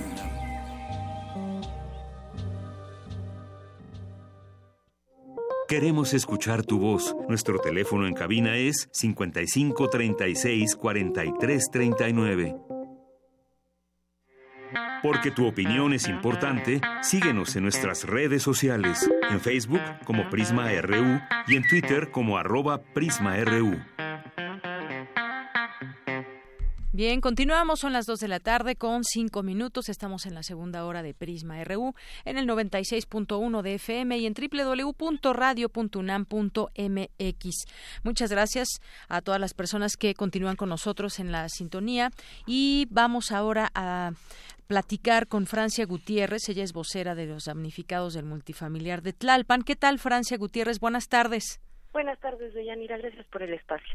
Francia, pues aquí damos puntual seguimiento a lo que sucede con todos ustedes. Ayer nos enteramos de este bloqueo que hubo en Avenida eh, Tlalpan y posterior visita del jefe de gobierno, José Ramón Amieva. ¿Qué había pasado? ¿Qué no les habían cumplido? ¿Y a qué acuerdo llegaron, Francia? Pues como sabes y sabe el resto de, de los radioescuchas, este ha sido un camino de más de ocho meses en el que hemos intensificado las mesas de diálogo, los requisitos que se nos han solicitado con mayor frecuencia en los últimos tres meses, una vez que Edgar Tungui asumió la Comisión para la Reconstrucción, se han trazado mesas técnicas para revisar dictámenes, revisar estudios estructurales, revisar proyectos ejecutivos de reforzamiento y de reconstrucción y eh, se trazó una ruta con base en los artículos 23 y 24 de la Ley para la Reconstrucción, en donde eh, se determina el acceso al Fondo para la Reconstrucción eh, vía vulnerabilidad expresada este, de diferentes maneras y esto sin tener que pasar por la redensificación ni los créditos para la rehabilitación, el reforzamiento y la reconstrucción de los edificios afectados. Así caminamos los últimos tres meses con el comisionado. Eh, hace 15 días tuvimos una mesa en donde se nos dijo que la última parte estaba en la Asamblea Legislativa, en la Comisión de Gobierno. El comisionado nos llevó a esa mesa para trabajar con el diputado Leonel Luna y a partir de ese momento ya no tuvimos más presencia del comisionado. Eh, seguimos trabajando con las demás dependencias eh, en convocatoria de, del diputado Leonel Luna pero no, no tuvimos un acuerdo institucional hasta hace dos noches que eh, tuvimos mm, la necesidad de elevar el tono de nuestra exigencia porque a, ocho meses llegaron con un documento que tiene que ver con la reconstrucción de nuestro edificio 1C, marcado en los requisitos, es un, es un certificado para la reconstrucción, pero con otro domicilio, otra colonia, eh, otro código postal, otro número de departamentos diferentes a los que eran originalmente y sobre todo eh, con una dimensión diferente del terreno. Expresaba ese documento 30% menos eh, y con un bajo nivel de interlocución. Eh, así logramos tener una mesa, yo creo que de las más altas, con el comisionado para la reconstrucción, con el secretario de gobierno, con el, el presidente de la Comisión de Gobierno, Leonel Luna, y con secretarios de, las diferentes dependencias que tienen que intervenir en la reconstrucción. Y trabajamos durante más de cinco horas, salimos cerca de las cuatro de la mañana de hace dos noches, eh, con una serie de acuerdos pues que vuelven a motivarnos como vecinos en, situación de sismo, ¿no? De, situación de damnificados. Y estos acuerdos eh, tenían que expresarse en la sesión de la Comisión para la Reconstrucción del día de ayer, en donde fuimos invitados a, a, ser observadores, lamentablemente observadores, como todo este proceso, solo a, a, ver cómo se asignan, cómo se gastan los recursos. Y en esa sesión vimos eh, expresamente como la recuperación de las viviendas no era una prioridad. Nos dijeron que no se podía votar en ese momento porque no se conocían las condiciones de los predios a ocho meses, de 19 predios que ya estamos listos en cuanto a todos los requisitos cumplimentados y que pues las prioridades no eran para la reconstrucción de viviendas sino para recuperación de infraestructura urbana incluso de reclusorios. Eso pues es a todas luces indignante, ¿no? Porque pues no es que seamos los únicos damnificados, nosotros no queremos que a partir de aquí se genere un proceso de exclusión, nosotros lo que tuvimos de reacción fue organizarnos como vecinos del multifamiliar y también nos organizamos como damnificados unidos. Así es, Francia. Y queda la duda de si verdaderamente es tan difícil eh, cumplir acuerdos a los que llegan con ustedes, que tienen que estar obviamente participando de manera activa junto con las autoridades. Eh, queda esa duda, si verdaderamente está difícil o no, no nos parecería, porque está el recurso. Yo sé que hay muchos eh, trámites, quizás si pudiéramos decir burocráticos que hay que llenar, ir y venir, pero, pero a final de cuentas podríamos decir, bueno, eh, hay muchos trámites, pero ya estamos trabajando juntos. No se ve de esta manera al 100%. Exacto, tenemos señales más en contra, empezando por las declaraciones, empezando porque apenas ayer que en este esfuerzo de visibilizar aún más nuestra nuestra demanda, que no es una solicitud, sino es un proceso derivado de la emergencia que no se ha atendido. Apenas en esas condiciones es que logramos tener la presencia de la figura del jefe de gobierno después de ocho meses que lo estuvimos solicitando primero con Miguel Ángel Mancera y con y solo con esta expresión de desesperación porque no nos conocen, no nos ven, no nos escuchan y tuvimos que estar en un punto a media cuadra de nuestra vivienda para que nos puedan escuchar y nos puedan ver. Claro, y Solo es así tuvimos la presencia del jefe de gobierno. Sabemos que pues un, un, bloqueo de esa magnitud en, en Avenida Tlalpan pues implica muchas cosas, solamente así, porque de otra manera se hubiera hecho mucho más grande este problema, porque lo único que ustedes quieren es que pues continúen estos acuerdos y que se cumplan y querían ustedes platicar con el jefe de gobierno. Ya a partir de esta visita, entonces ya podemos hablar de un entendimiento, eh, digamos, más claro. Hemos tenido minutas firmadas, convenios, reglas de operación, proyectos ejecutivos y parece que signar esos documentos no ha bastado ayer lo que empeñaron nuevamente fue la palabra.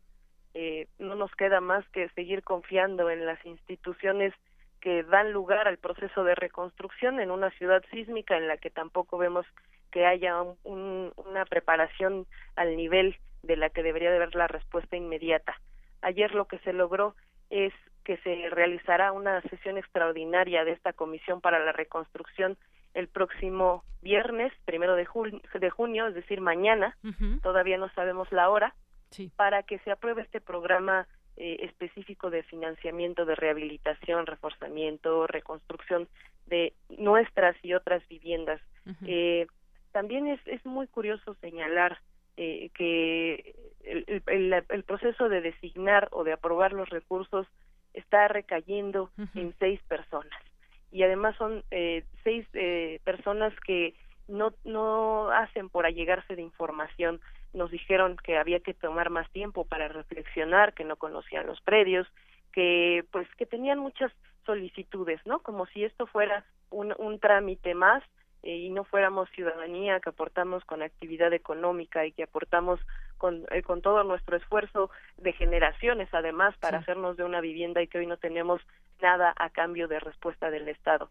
Estas personas eh, reciben proyectos privados y públicos para financiar con el esfuerzo de este presupuesto que se conforma con la con, con, la actividad de toda la ciudad, no solo con el nuestro ni solo con los privados. Y en este caso, Francia, pues sépanse que van a estar ustedes que, que lograron una organización importante que ahora pues eh, han sido visibles ante los medios de comunicación, ante las propias autoridades y ojalá que en ese camino pues trabajen las autoridades en el camino de pues desafortunadamente a través de la presión es como hacen caso y vamos a seguir muy atentos. Cualquier cosa por favor nos lo comunica nosotros lo buscamos para seguir informando al auditorio. el, el, resultado tendrá que expresarse primero este viernes después de la sesión y en un segundo momento cuando se aprueben las reglas de operación que pues siguen poniendo mecanismos eh, para no llegar al objetivo, pero pues nosotros el único objetivo que tenemos es regresar a casa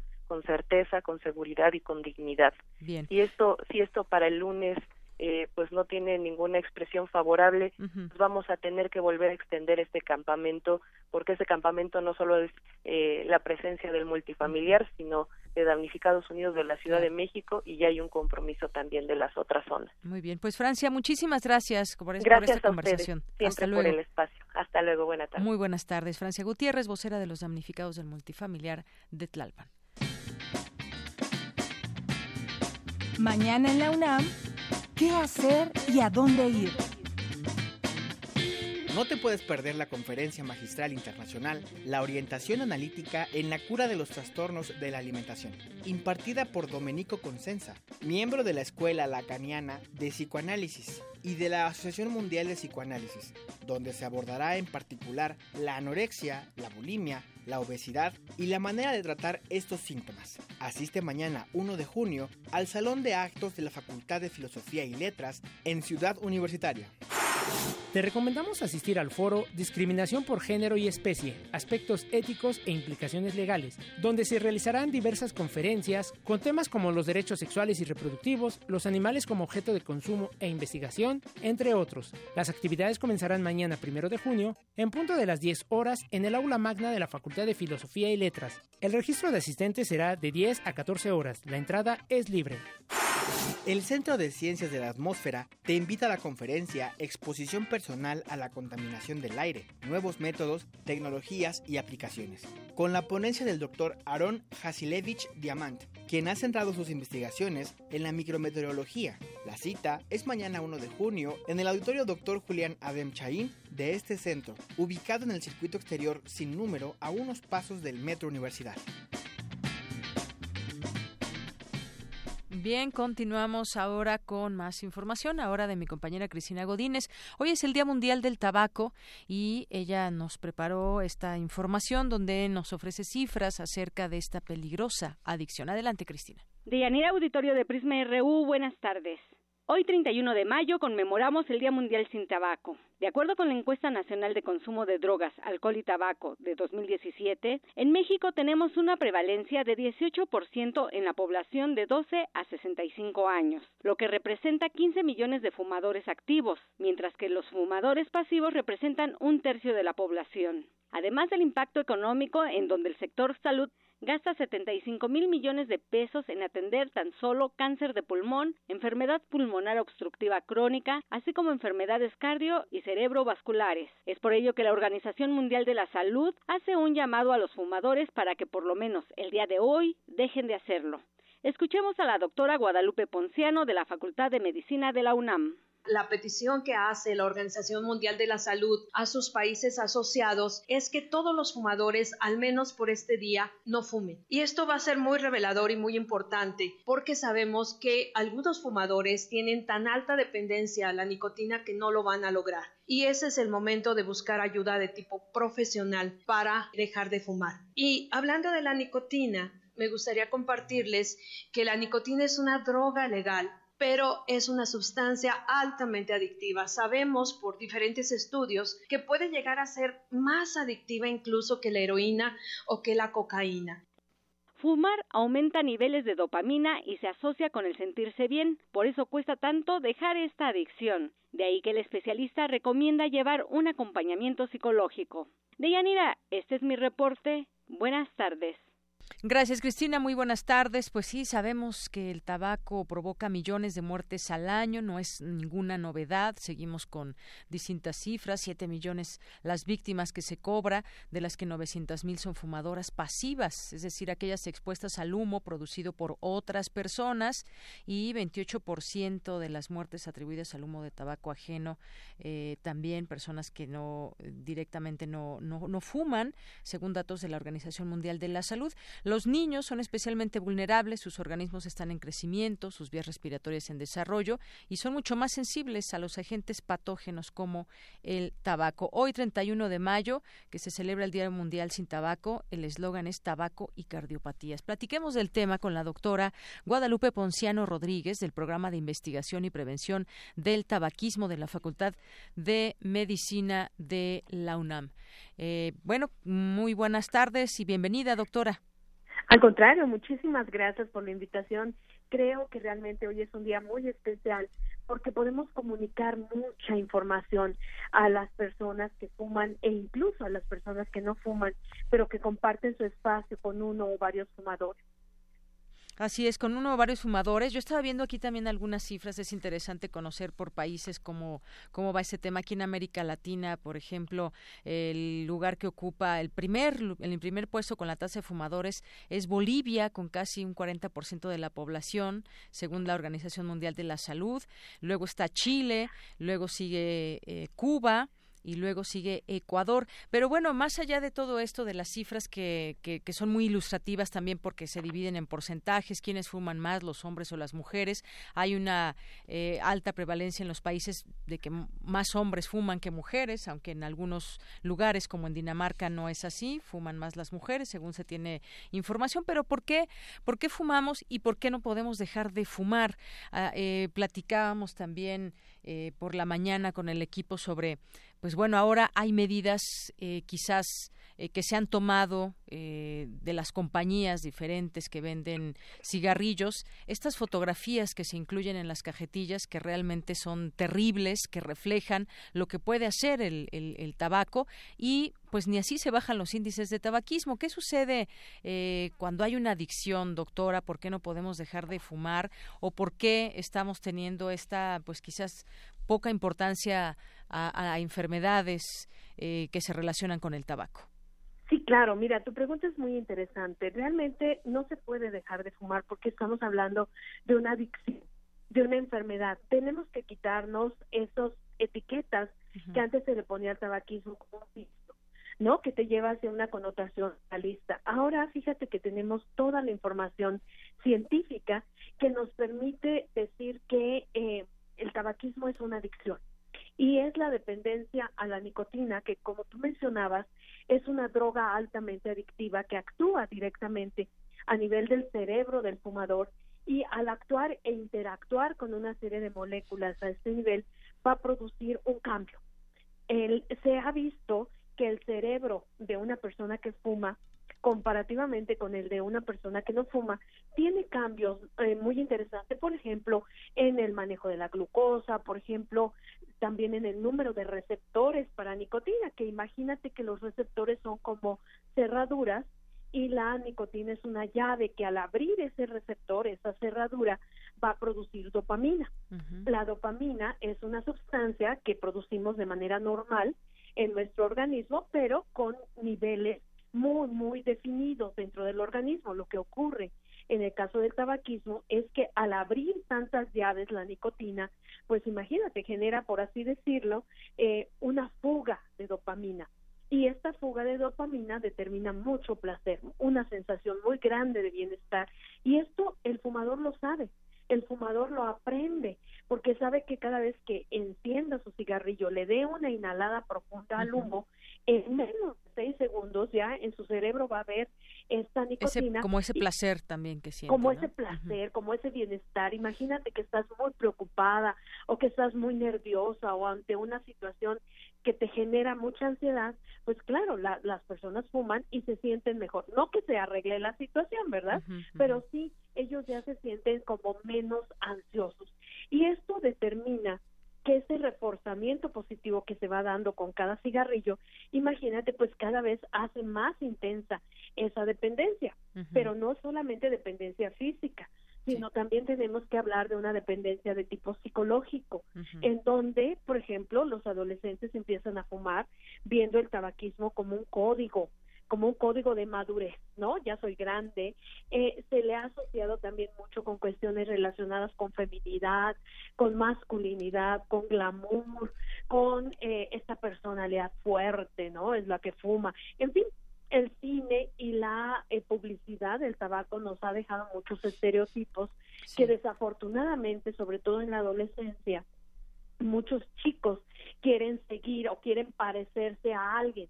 Y bueno, pues fíjate que eso nos ha dado que actualmente tengamos que este grupo de edad, los adolescentes de 12 a 17 años, evidentemente son los más susceptibles de empezar a fumar. Y claro, cuando ya una persona es adicta a la nicotina, es cuando ya cuando ya ha habido una serie de cambios en el cerebro, cuando ya es tolerante, es decir, en un principio las personas empiezan a fumar, por ejemplo, un cigarro o un cigarro solamente en las fiestas o en los fines de semana, pero van aumentando. Esto se llama tolerancia y la tolerancia te va llevando a la adicción. Cuando una persona ya es adicta a la nicotina, por ejemplo, el clásico fumador que abre el ojo en la mañana, despierta y lo primero que busca es el cigarro, fumar. Incluso fíjate que yo tengo pacientes en la clínica que llegan a fumar varias veces durante la noche. Nada más ahí eh, quisiera que, vieras qué grande es la, a es muy ilustrativo que, que se levanten de estar durmiendo para fumar. Imagínate la, la, la, dependencia enorme que tienen. Y bueno, te decía, cuando una persona que ya tiene este grado de adicción quiere dejar de fumar, evidentemente el organismo tiene una respuesta. y esa respuesta se llama síndrome de abstinencia, es decir, así como qué pasó con mi dosis de nicotina, si tú ya me acostumbraste tantos años y de pronto me la quitas. Hay un síndrome de abstinencia que son una serie de síntomas muy molestos, puede ser cefalea, dolor de cabeza, eh, sudoración en las manos, insomnio, sensación como de que todo va muy lento, porque imagínate que la nicotina es un estimulante. Entonces, de pronto, tu organismo ya está acostumbrado a funcionar con ese estimulante, se lo quitas y pues imagínate, te sientes como que el mundo gira muy rápido y tú vas muy lento, ¿no? Y eso se ve incluso a nivel fisiológico. Así es, en La gente que, que deja de fumar, por ejemplo, su frecuencia cardíaca se reduce, su tensión arterial baja. Entonces, imagínate, pues tú mencionabas eh, que, eh, que, el lema de la Organización Mundial de la Salud en este año es tabaco y cardiopatía. Así es. Y esto es muy revelador porque eh, incluso la Organización Mundial de la Salud menciona al tabaco como un rompecorazones. Y esto es literal. El, el efecto que tiene la nicotina especialmente dentro de todos los miles de compuestos del tabaco es la nicotina, la que se ha visto que tiene un mayor impacto en el sistema cardiovascular. Eh, la nicotina vasoconstriñe, es decir, cierra los vasos, hace que se alrededor de estos se vaya depositando lo que llamamos el colesterol malo, las placas de colesterol que cada vez hacen más pequeñitas la luz de las arterias y venas. Por supuesto, también produce adrenalina.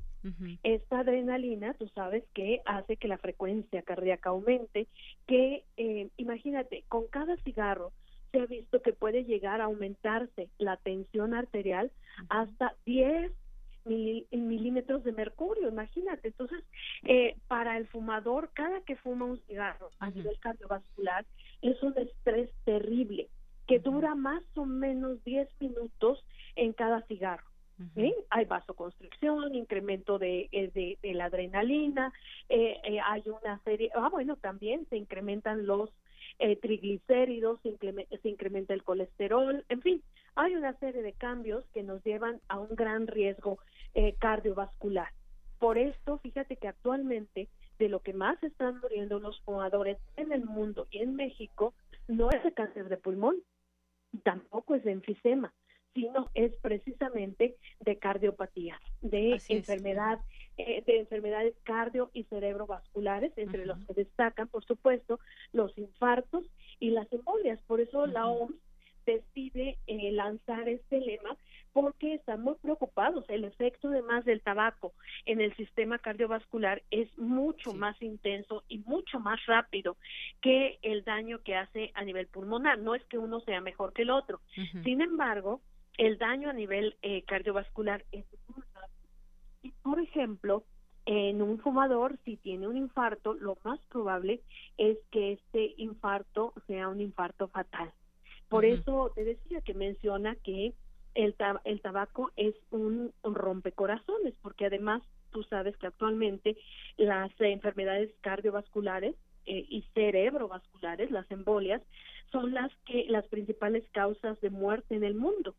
Y el consumo de tabaco, imagínate, contribuye a cerca del 20% de las defunciones por estas eh, cardiopatías. Entonces, como verás, las cifras pues, eh, son muy pues muy elocuentes, muy muy reveladoras, de todo lo que lo que puede pasar. A cualquier persona le puede hacer le hace daño el que fume, pero más si tienen hipertensión, si tienen diabetes, si tienen algunas otras eh, enfermedades, peor digamos que fumen. Y además y, sabes que no he hablado, que no me gustaría dejar de comentar de los fumadores pasivos Ah, los fumadores pasivos, mira, el día de hoy está dedicado básicamente pues a, las personas que fuman, pero no podemos olvidar que alrededor de estos fumadores hay una gran cantidad de personas, la pareja, los hijos, los compañeros de trabajo, los amigos, etcétera. Oiga, doctora, y, además me hizo recordar, porque antes se fumaba en todos los sitios, se fumaba en el trabajo, en los hospitales, en el avión, en el camión, hasta en el cine, en todos lados se fumaba.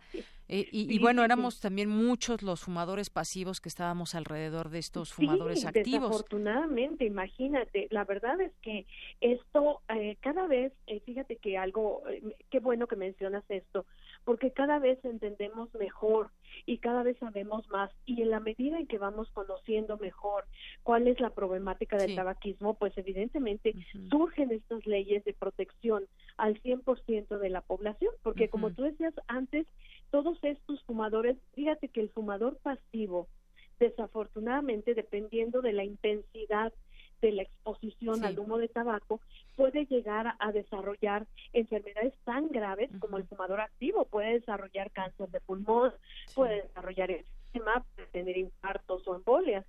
A, veces ahí íbamos hasta el hospital y el doctor fumaba ahí en la cita.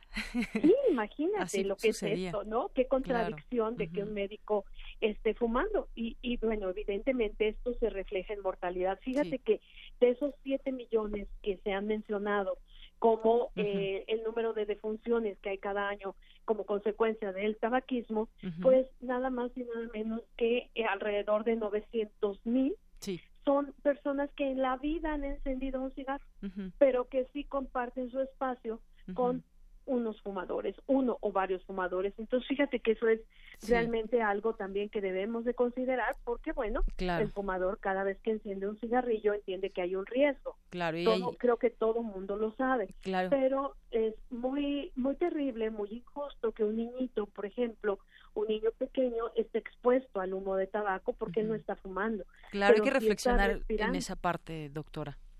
Sí, claro que sí, tenemos que reflexionar y tenemos que aplicar las leyes también. Muy bien. Yo creo que esto es algo muy importante. Tenemos ya la ley general, hoy, este año cumple precisamente 10 años y aunque es una ley que necesita modificaciones porque realmente no está protegiendo a todo el mundo y no se está respetando en todos lados, creo que eh, sí tenemos como sociedad pues que cumplirla, ¿no? En casa, por ejemplo, tenemos estados de la República como Aguascalientes, que es el primero, en donde, eh, fíjate nada más que la principal exposición a humo de tabaco de segunda mano es en la casa, en los hogares donde se supone que deberíamos de estar más seguros, ¿no? En un ambiente pues más cuidado para los niños, para todas las personas, pues desafortunadamente aquí es donde más es el estado de la República, por ejemplo, en donde más se expone las personas. Entonces, eh, como verás, creo que este día, y yo te agradezco porque es muy importante, de hecho, la Organización Mundial de la Salud pues pide que este día se celebre precisamente dando mucha información a la población. Por ejemplo, esto de las cardiopatías, muy pocas personas lo saben. Yo tengo muchos fumadores que llegan a la clínica y que me dicen, no, pues yo me hacía mis radiografías de tórax y como salía bien, pues seguía fumando. Pero nunca te dicen que se hacen, por ejemplo, un chequeo de triglicéridos o un electrocardiograma. Eh, es decir, no, como que de alguna manera no piensan que el daño también puede estar a nivel de eh, del corazón, ¿no? Entonces, de verdad, creo que este día lo que tenemos que difundir es que si quieres tener un corazón sano, no fumes. Exactamente.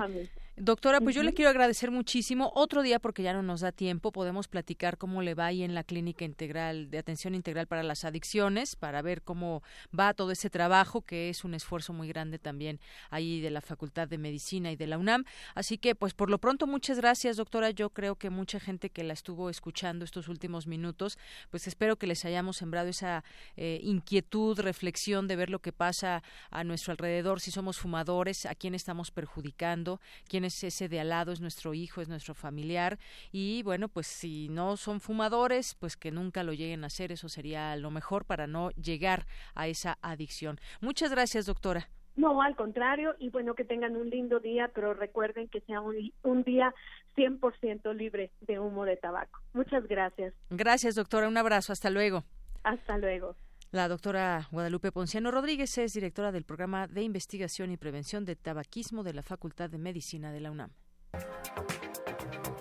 Internacional RU. Es un mal día para el comercio mundial, advirtió el presidente de la Comisión Europea, Jean-Claude Juncker, después de conocer la decisión del presidente de Estados Unidos, Donald Trump, de aplicar aranceles al acero y al aluminio. El Congreso español debate este jueves la moción de censura al mandatario Mariano Rajoy, la segunda en un año, impulsada por el líder del Partido Socialista Obrero Español, Pedro Sánchez. Como consecuencia de la sentencia condenatoria del caso Gürtel, son necesarios al menos 176 votos a favor. Escuchemos a Pedro Sánchez. Esta moción de censura, señorías, es, es consecuencia de hechos gravísimos que de forma reiterada en el tiempo han ido sacudiendo a la opinión pública a golpe de imágenes que provocan bochorno, incredulidad e indignación. Imágenes de descrédito político e institucional que exigen una respuesta contundente de esta Cámara, de los 350 diputados y diputadas aquí presentes, si se pretende recuperar el valor y el sentido mismo de la política. Mariano Rajoy tiene dos opciones, dimitir y evitar que se lleve a cabo la moción o someterse al voto de la mayoría parlamentaria, que finalizaría su mandato. Su ministra de Defensa, María Dolores de Cospedal, respaldó el gobierno de Mariano Rajoy ante la moción de censura. Quiero aclarar a aquellos que con el fin de tapar su vergüenza de apoyar a un gobierno semejante están difundiendo el rumor de que si Mariano Rajoy dimitiera todo esto se podría parar, que ellos saben que es falso. La dimisión de Mariano Rajoy antes de la votación de la moción de censura no garantiza de ninguna manera que el Partido Popular siga en el Gobierno 15 personas en la India murieron a causa de un virus de procedencia animal. Su nombre es Nipah y hasta el momento no tiene vacuna, pero se encuentra controlado según las autoridades locales. El jefe de gabinete argentino Marcos Peña anunció esta mañana que el presidente Mauricio Macri vetó la ley de emergencia tarifaria aprobada por el Senado horas antes, la cual planteaba límites a los aumentos en las tarifas de servicios. contra los índices de las provincias y, y nosotros eso no lo podemos permitir. Es una ley irresponsable porque no fundamenta de dónde se paga aquello que se votó ayer para que los argentinos tomen una dimensión, lo que se votó ayer equivale a toda la obra pública al interior del país, equivale a todo el sistema universitario de la Argentina, eh, equivale a todo el presupuesto de seguridad y defensa en nuestra República. Bien, continuamos, dos de la tarde con 38 minutos. Bueno, pues ahí eh, fuerte lo que está sucediendo en España y en el Congreso que debate la moción de censura a Mariano Rajoy. Pero en otros temas internacionales está, por supuesto, eh, este asunto de México que declara guerra comercial a Estados Unidos tras aranceles al acero y aluminio. Esta guerra que empieza Estados Unidos y México responde, dijo que impondrá medidas equivalentes a los aranceles anunciados por Estados Unidos, incluirán productos como aceros planos, piernas de puerco, embutidos y manzanas. Eh, ¿Por qué son tan importantes el acero y el aluminio? Hay que preguntarnos y cómo, pues Estados Unidos es el principal importador de estos metales cuyo uso es fundamental para industrias como la construcción automotriz, la construcción automotriz, aviación y también para el sector alimentario. Vamos a platicar del tema con el doctor Benjamín García Páez, él es académico de la Facultad de Economía de la UNAM. Doctor, bienvenido a este espacio. Muy buenas tardes. Buenas tardes, Enrique. Doctor, pues eh, veíamos hace unos días y hemos comentado aquí en este espacio, pues lo que está sucediendo en el marco del Tratado de Libre Comercio y bueno, pues eh, ahora nos encontramos con este panorama con respecto al acero. ¿Esto qué significa? ¿Es una guerra comercial? ¿Podríamos catalogarla de esta manera? Eh, pudiera ser el comienzo de una guerra comercial por por las características, ¿no? La fisonomía que tiene. Y, evidentemente, pues esperaríamos que, que no se diera tal guerra, porque eh, si bien es cierto que eh, México, eh, digamos, reacciona a la imposición de, de aranceles que, que mencionaste al acero y al aluminio que se importa desde México o que nosotros exportamos, como queramos verlo, pues lo cierto es que eh, pues tenemos una infraestructura productiva eh, sumamente dependiente, eh, no solo en aspectos, digamos, fundamentales para la industria, para la base industrial mexicana, sino para este, la vida ordinaria, es decir, para el consumo de los mexicanos. entonces, siguiendo un patrón ya conductual este, de la administración de Donald Trump, pues eh, eh, pudiera ser eh, eso, ¿verdad? Un, un acto evidentemente injustificado, peligroso si se profundiza, pero este, bien pudiéramos tener el día de mañana en que fenecía, por cierto, la fecha para eh, este del mes que se nos había dado de gracia para eximirnos de tales aranceles, pues esperemos que haya una un cambio, digamos, de, de actitud que, que, entra dentro de este patrón observable de cómo ahora eh, desde la administración de Trump eh, se, se, se hace o se interviene en este tipo de situaciones. Así es. Y bueno, pues decíamos por qué son tan importantes el acero y el aluminio, tienen muchos muchos usos y esto pues evidentemente afecta esta esta relación, como usted bien dice, bueno, pues vamos a ver Estados Unidos hasta dónde quiere llegar con con esto y con estas declaraciones que ha hecho, pero por lo pronto pues aquí en México también ha impactado hasta eh, la devaluación del peso, doctor. Sí, sí, es eh, lamentable, ¿verdad? Eh, aunque eh, digámoslo así en forma muy general, que se trata de un acto más eh, en la serie de, de pronunciamientos y, verdad que, que eh, el señor Trump este eh, comunica, ¿no? pues lo cierto es que dejan graves lesiones económicas a nuestro país. tómese el expediente, por ejemplo, de del muro, ¿no?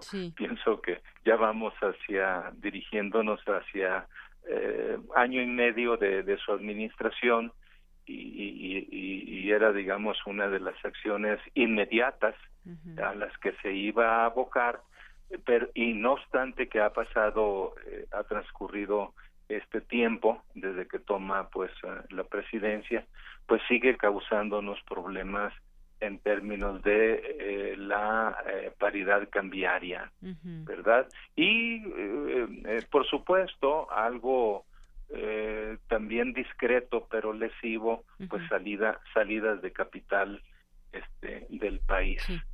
entonces, efectivamente, lo estamos viendo ahora en los mercados en los mercados cambiarios. Mercados cambiarios, por cierto, que pues tienen elementos eh, eminentemente especulativos y que eh, andan en búsqueda precisamente de una conducta eh, desordenada irresponsable ¿verdad?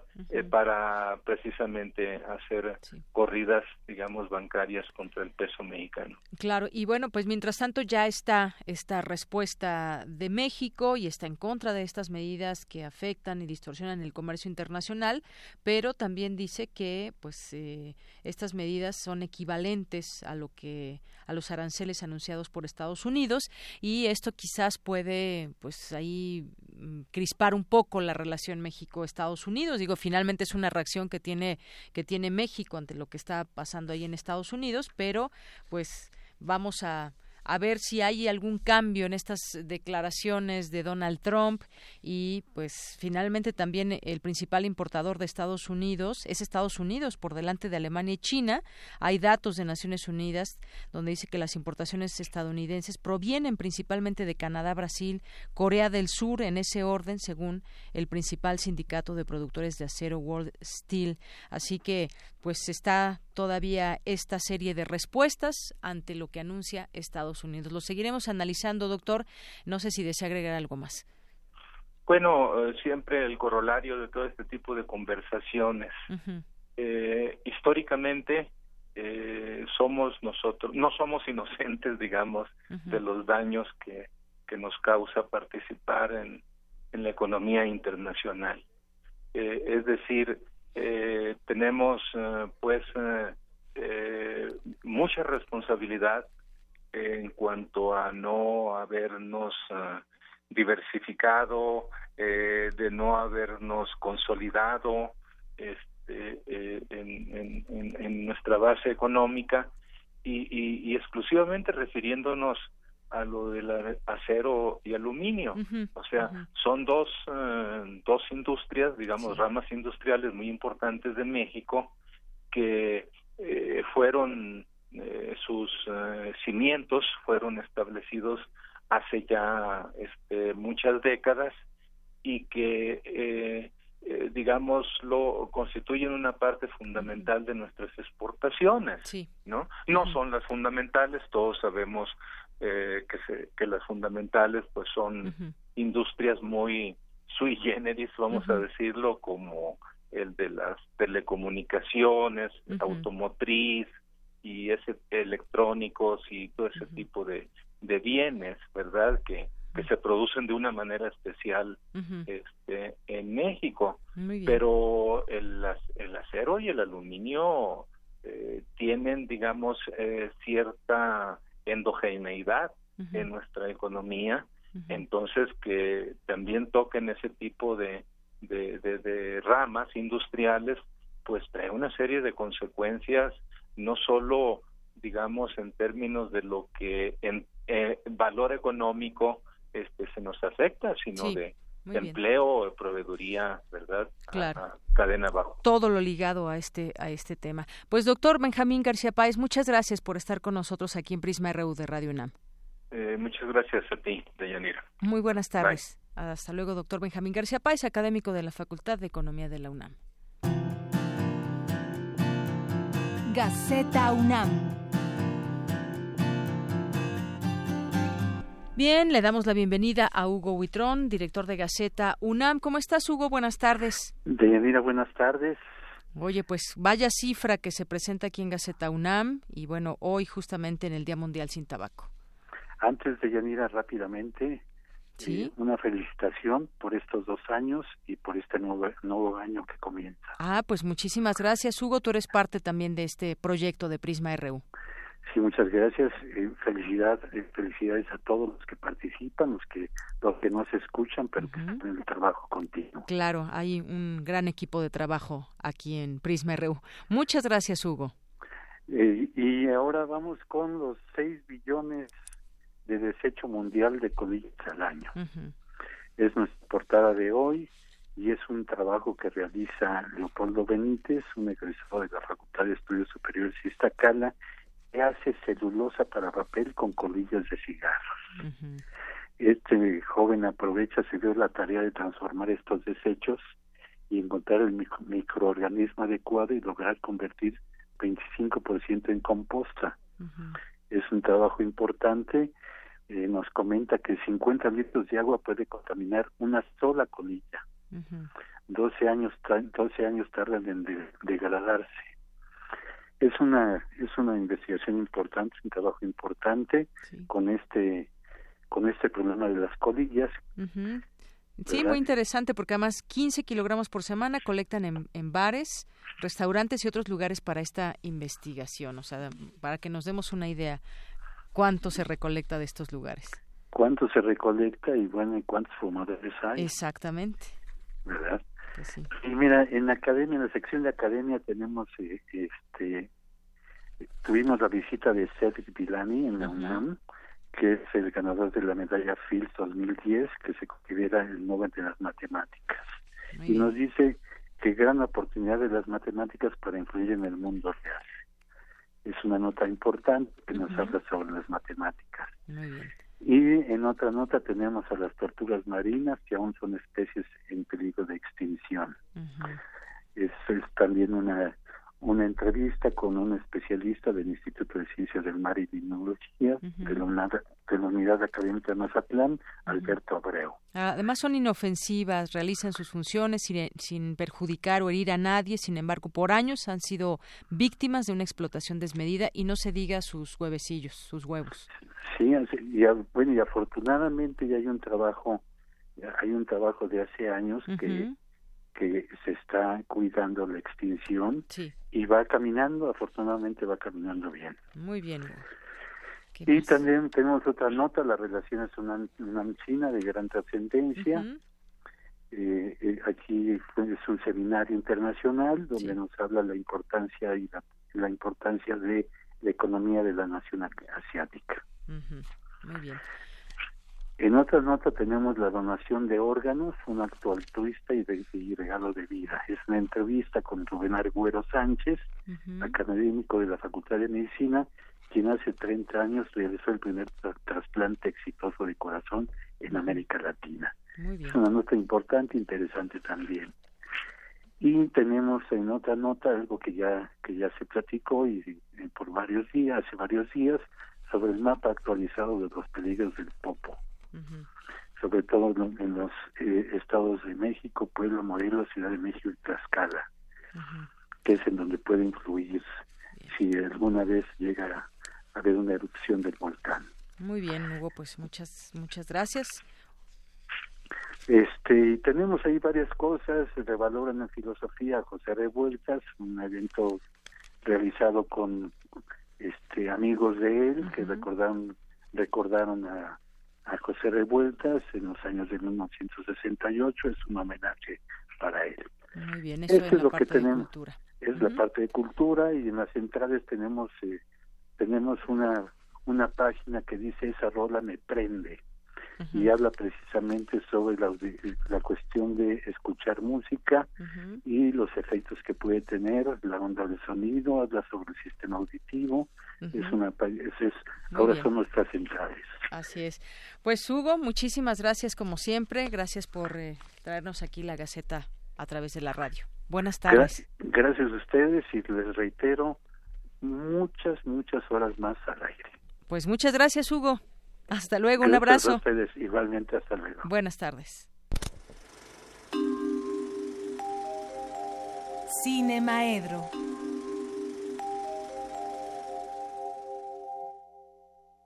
No, hoy nos quedamos a platicar de cine. ¿Cómo estás, Carlos Narro? Maestro Carlos Narro. Ya estamos al aire. Ay, es que no escuché la, rúbrica.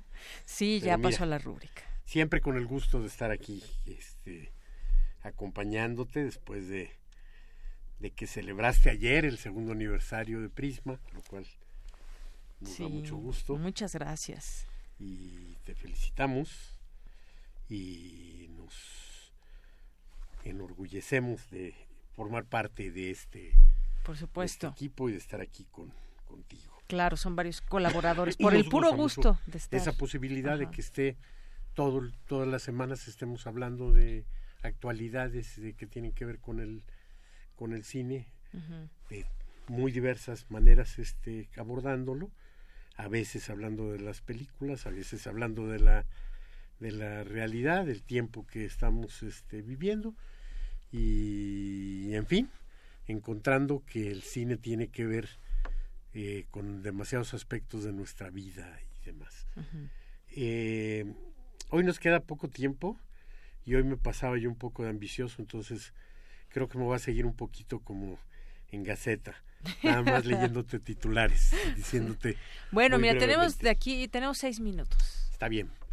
Entonces démosle dos minutos a cada una de tres notas. Muy bien. El sábado, en la este, en este evento que está ocurriendo en la propia universidad de ciencia y arte y neurociencias y toda esta relación, va a haber algo muy interesante que es la presencia de David Lynch en algo que se llama algo así como cómo funciona el cerebro de David Lynch. Algo que va a ser muy interesante porque es una eh, conferencia a distancia, una eh, plática en la que el público va a poder, eh, los que se registraron, sí. ¿No? Hay un registro en, este, en línea para hacer esto y después creo que es presencial en, este, en una de las salas del Centro Cultural Universitario. Y allá tendrán en gran pantalla la imagen de David Lynch que estará interactuando con los universitarios que quisieron formar parte de esto. A mí me pareció importantísimo, porque bueno, pues porque David Lynch es verdaderamente uno de esos autores que son completamente individuales que no los puedes encajonar, que no hay tal cosa como este filma como tal otro o hace las cosas como eh, y algún otro más. Este, algunos lo, lo ubican como eh, un autor surrealista, yo no creo que lo es, pero en fin, es, es un autor complejo, es un autor profundo, es un autor interesante y es un autor que también tiene cosas que han sido muy, muy este, comerciales, muy muy taquilleras incluso, ¿no? Pero que desde su primera película, una película completamente eh, inusual, Cabeza de Borrador, llamó la, la atención. Y después, bueno, quizás su obra más convencional, no lo es tampoco, es el, este, el hombre elefante, y quizás su obra más misteriosa, Mulholland Drive, ¿no? De la que incluso a la gente le gusta hacer ahí este como cábalas o tratar de encontrar interpretaciones. Oye, te iba a decir, esto se va a llevar a cabo el sábado 2 de junio, 1.45 en la sala Carlos Chávez. El pues, cerebro creativo de David Lynch. Todavía puedan registrarse, háganlo. Va a ser algo, yo creo que verdaderamente interesante. Y vamos sobre la siguiente. El día de hoy se cumplen 55 años de la existencia del CUEC. Hoy va a haber en las instalaciones en Ciudad Universitaria, el Centro Universitario de Estudios Cinematográficos, un evento especial esta tarde en el que va a ser interesante porque habrá participación de eh, exalumnos del CUEC, empezando por gente desde la primera generación.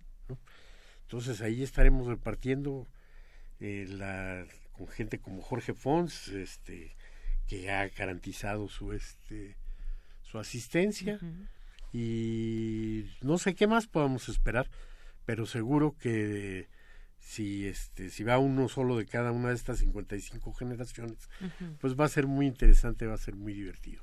El CUEC, hemos hablado varias veces de él, es sin duda la escuela de cine más importante de América Latina, la escuela de cine más antigua y la escuela más estructurada también en términos académicos, una escuela que actualmente cuenta ya con una licenciatura que costó mucho trabajo este elaborar, es un centro que está muy cercano a transformarse en escuela, pero que ya tiene una maestría, que ya tiene muchas este muchas cosas y que ha dado autores importantísimos para el cine mexicano.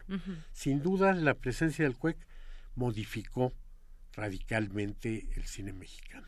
La llegada de personajes como justamente Jorge Fons, Alberto Bujor, que es Jaime Humberto Hermosillo, en la década de los 70, sin duda cambió el cine mexicano y sin duda le dio una inclinación hacia otro lado. Eh, posteriormente, el, el aporte con fotógrafos como el que quizá sea el fotógrafo mejor del mundo, que es Emanuel Lubezki. Y digo quizá porque en esas cosas es muy difícil decirlo. Pero cuando un cuando un fotógrafo mexicano gana tres años seguidos el, el, premio más importante de la industria más poderosa de la Tierra, pues tiende uno a pensar que es probable que sea el mejor fotógrafo del, del planeta. Si no el mejor, sí el que todo el tiempo plantea soluciones a problemas distintos que le plantean los directores.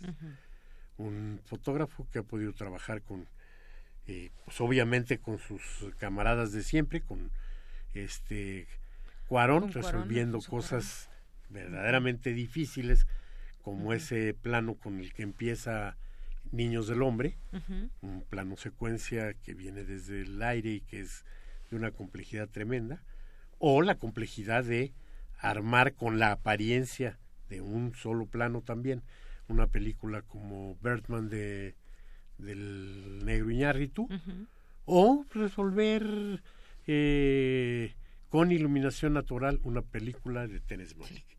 Bueno. Y lo último quería hablar de los Arieles, ya no dio tiempo.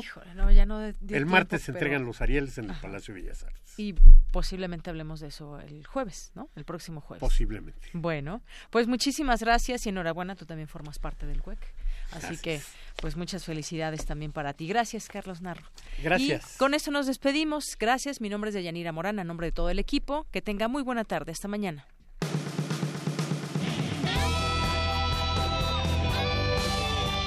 Prisma RU. Relatamos al mundo.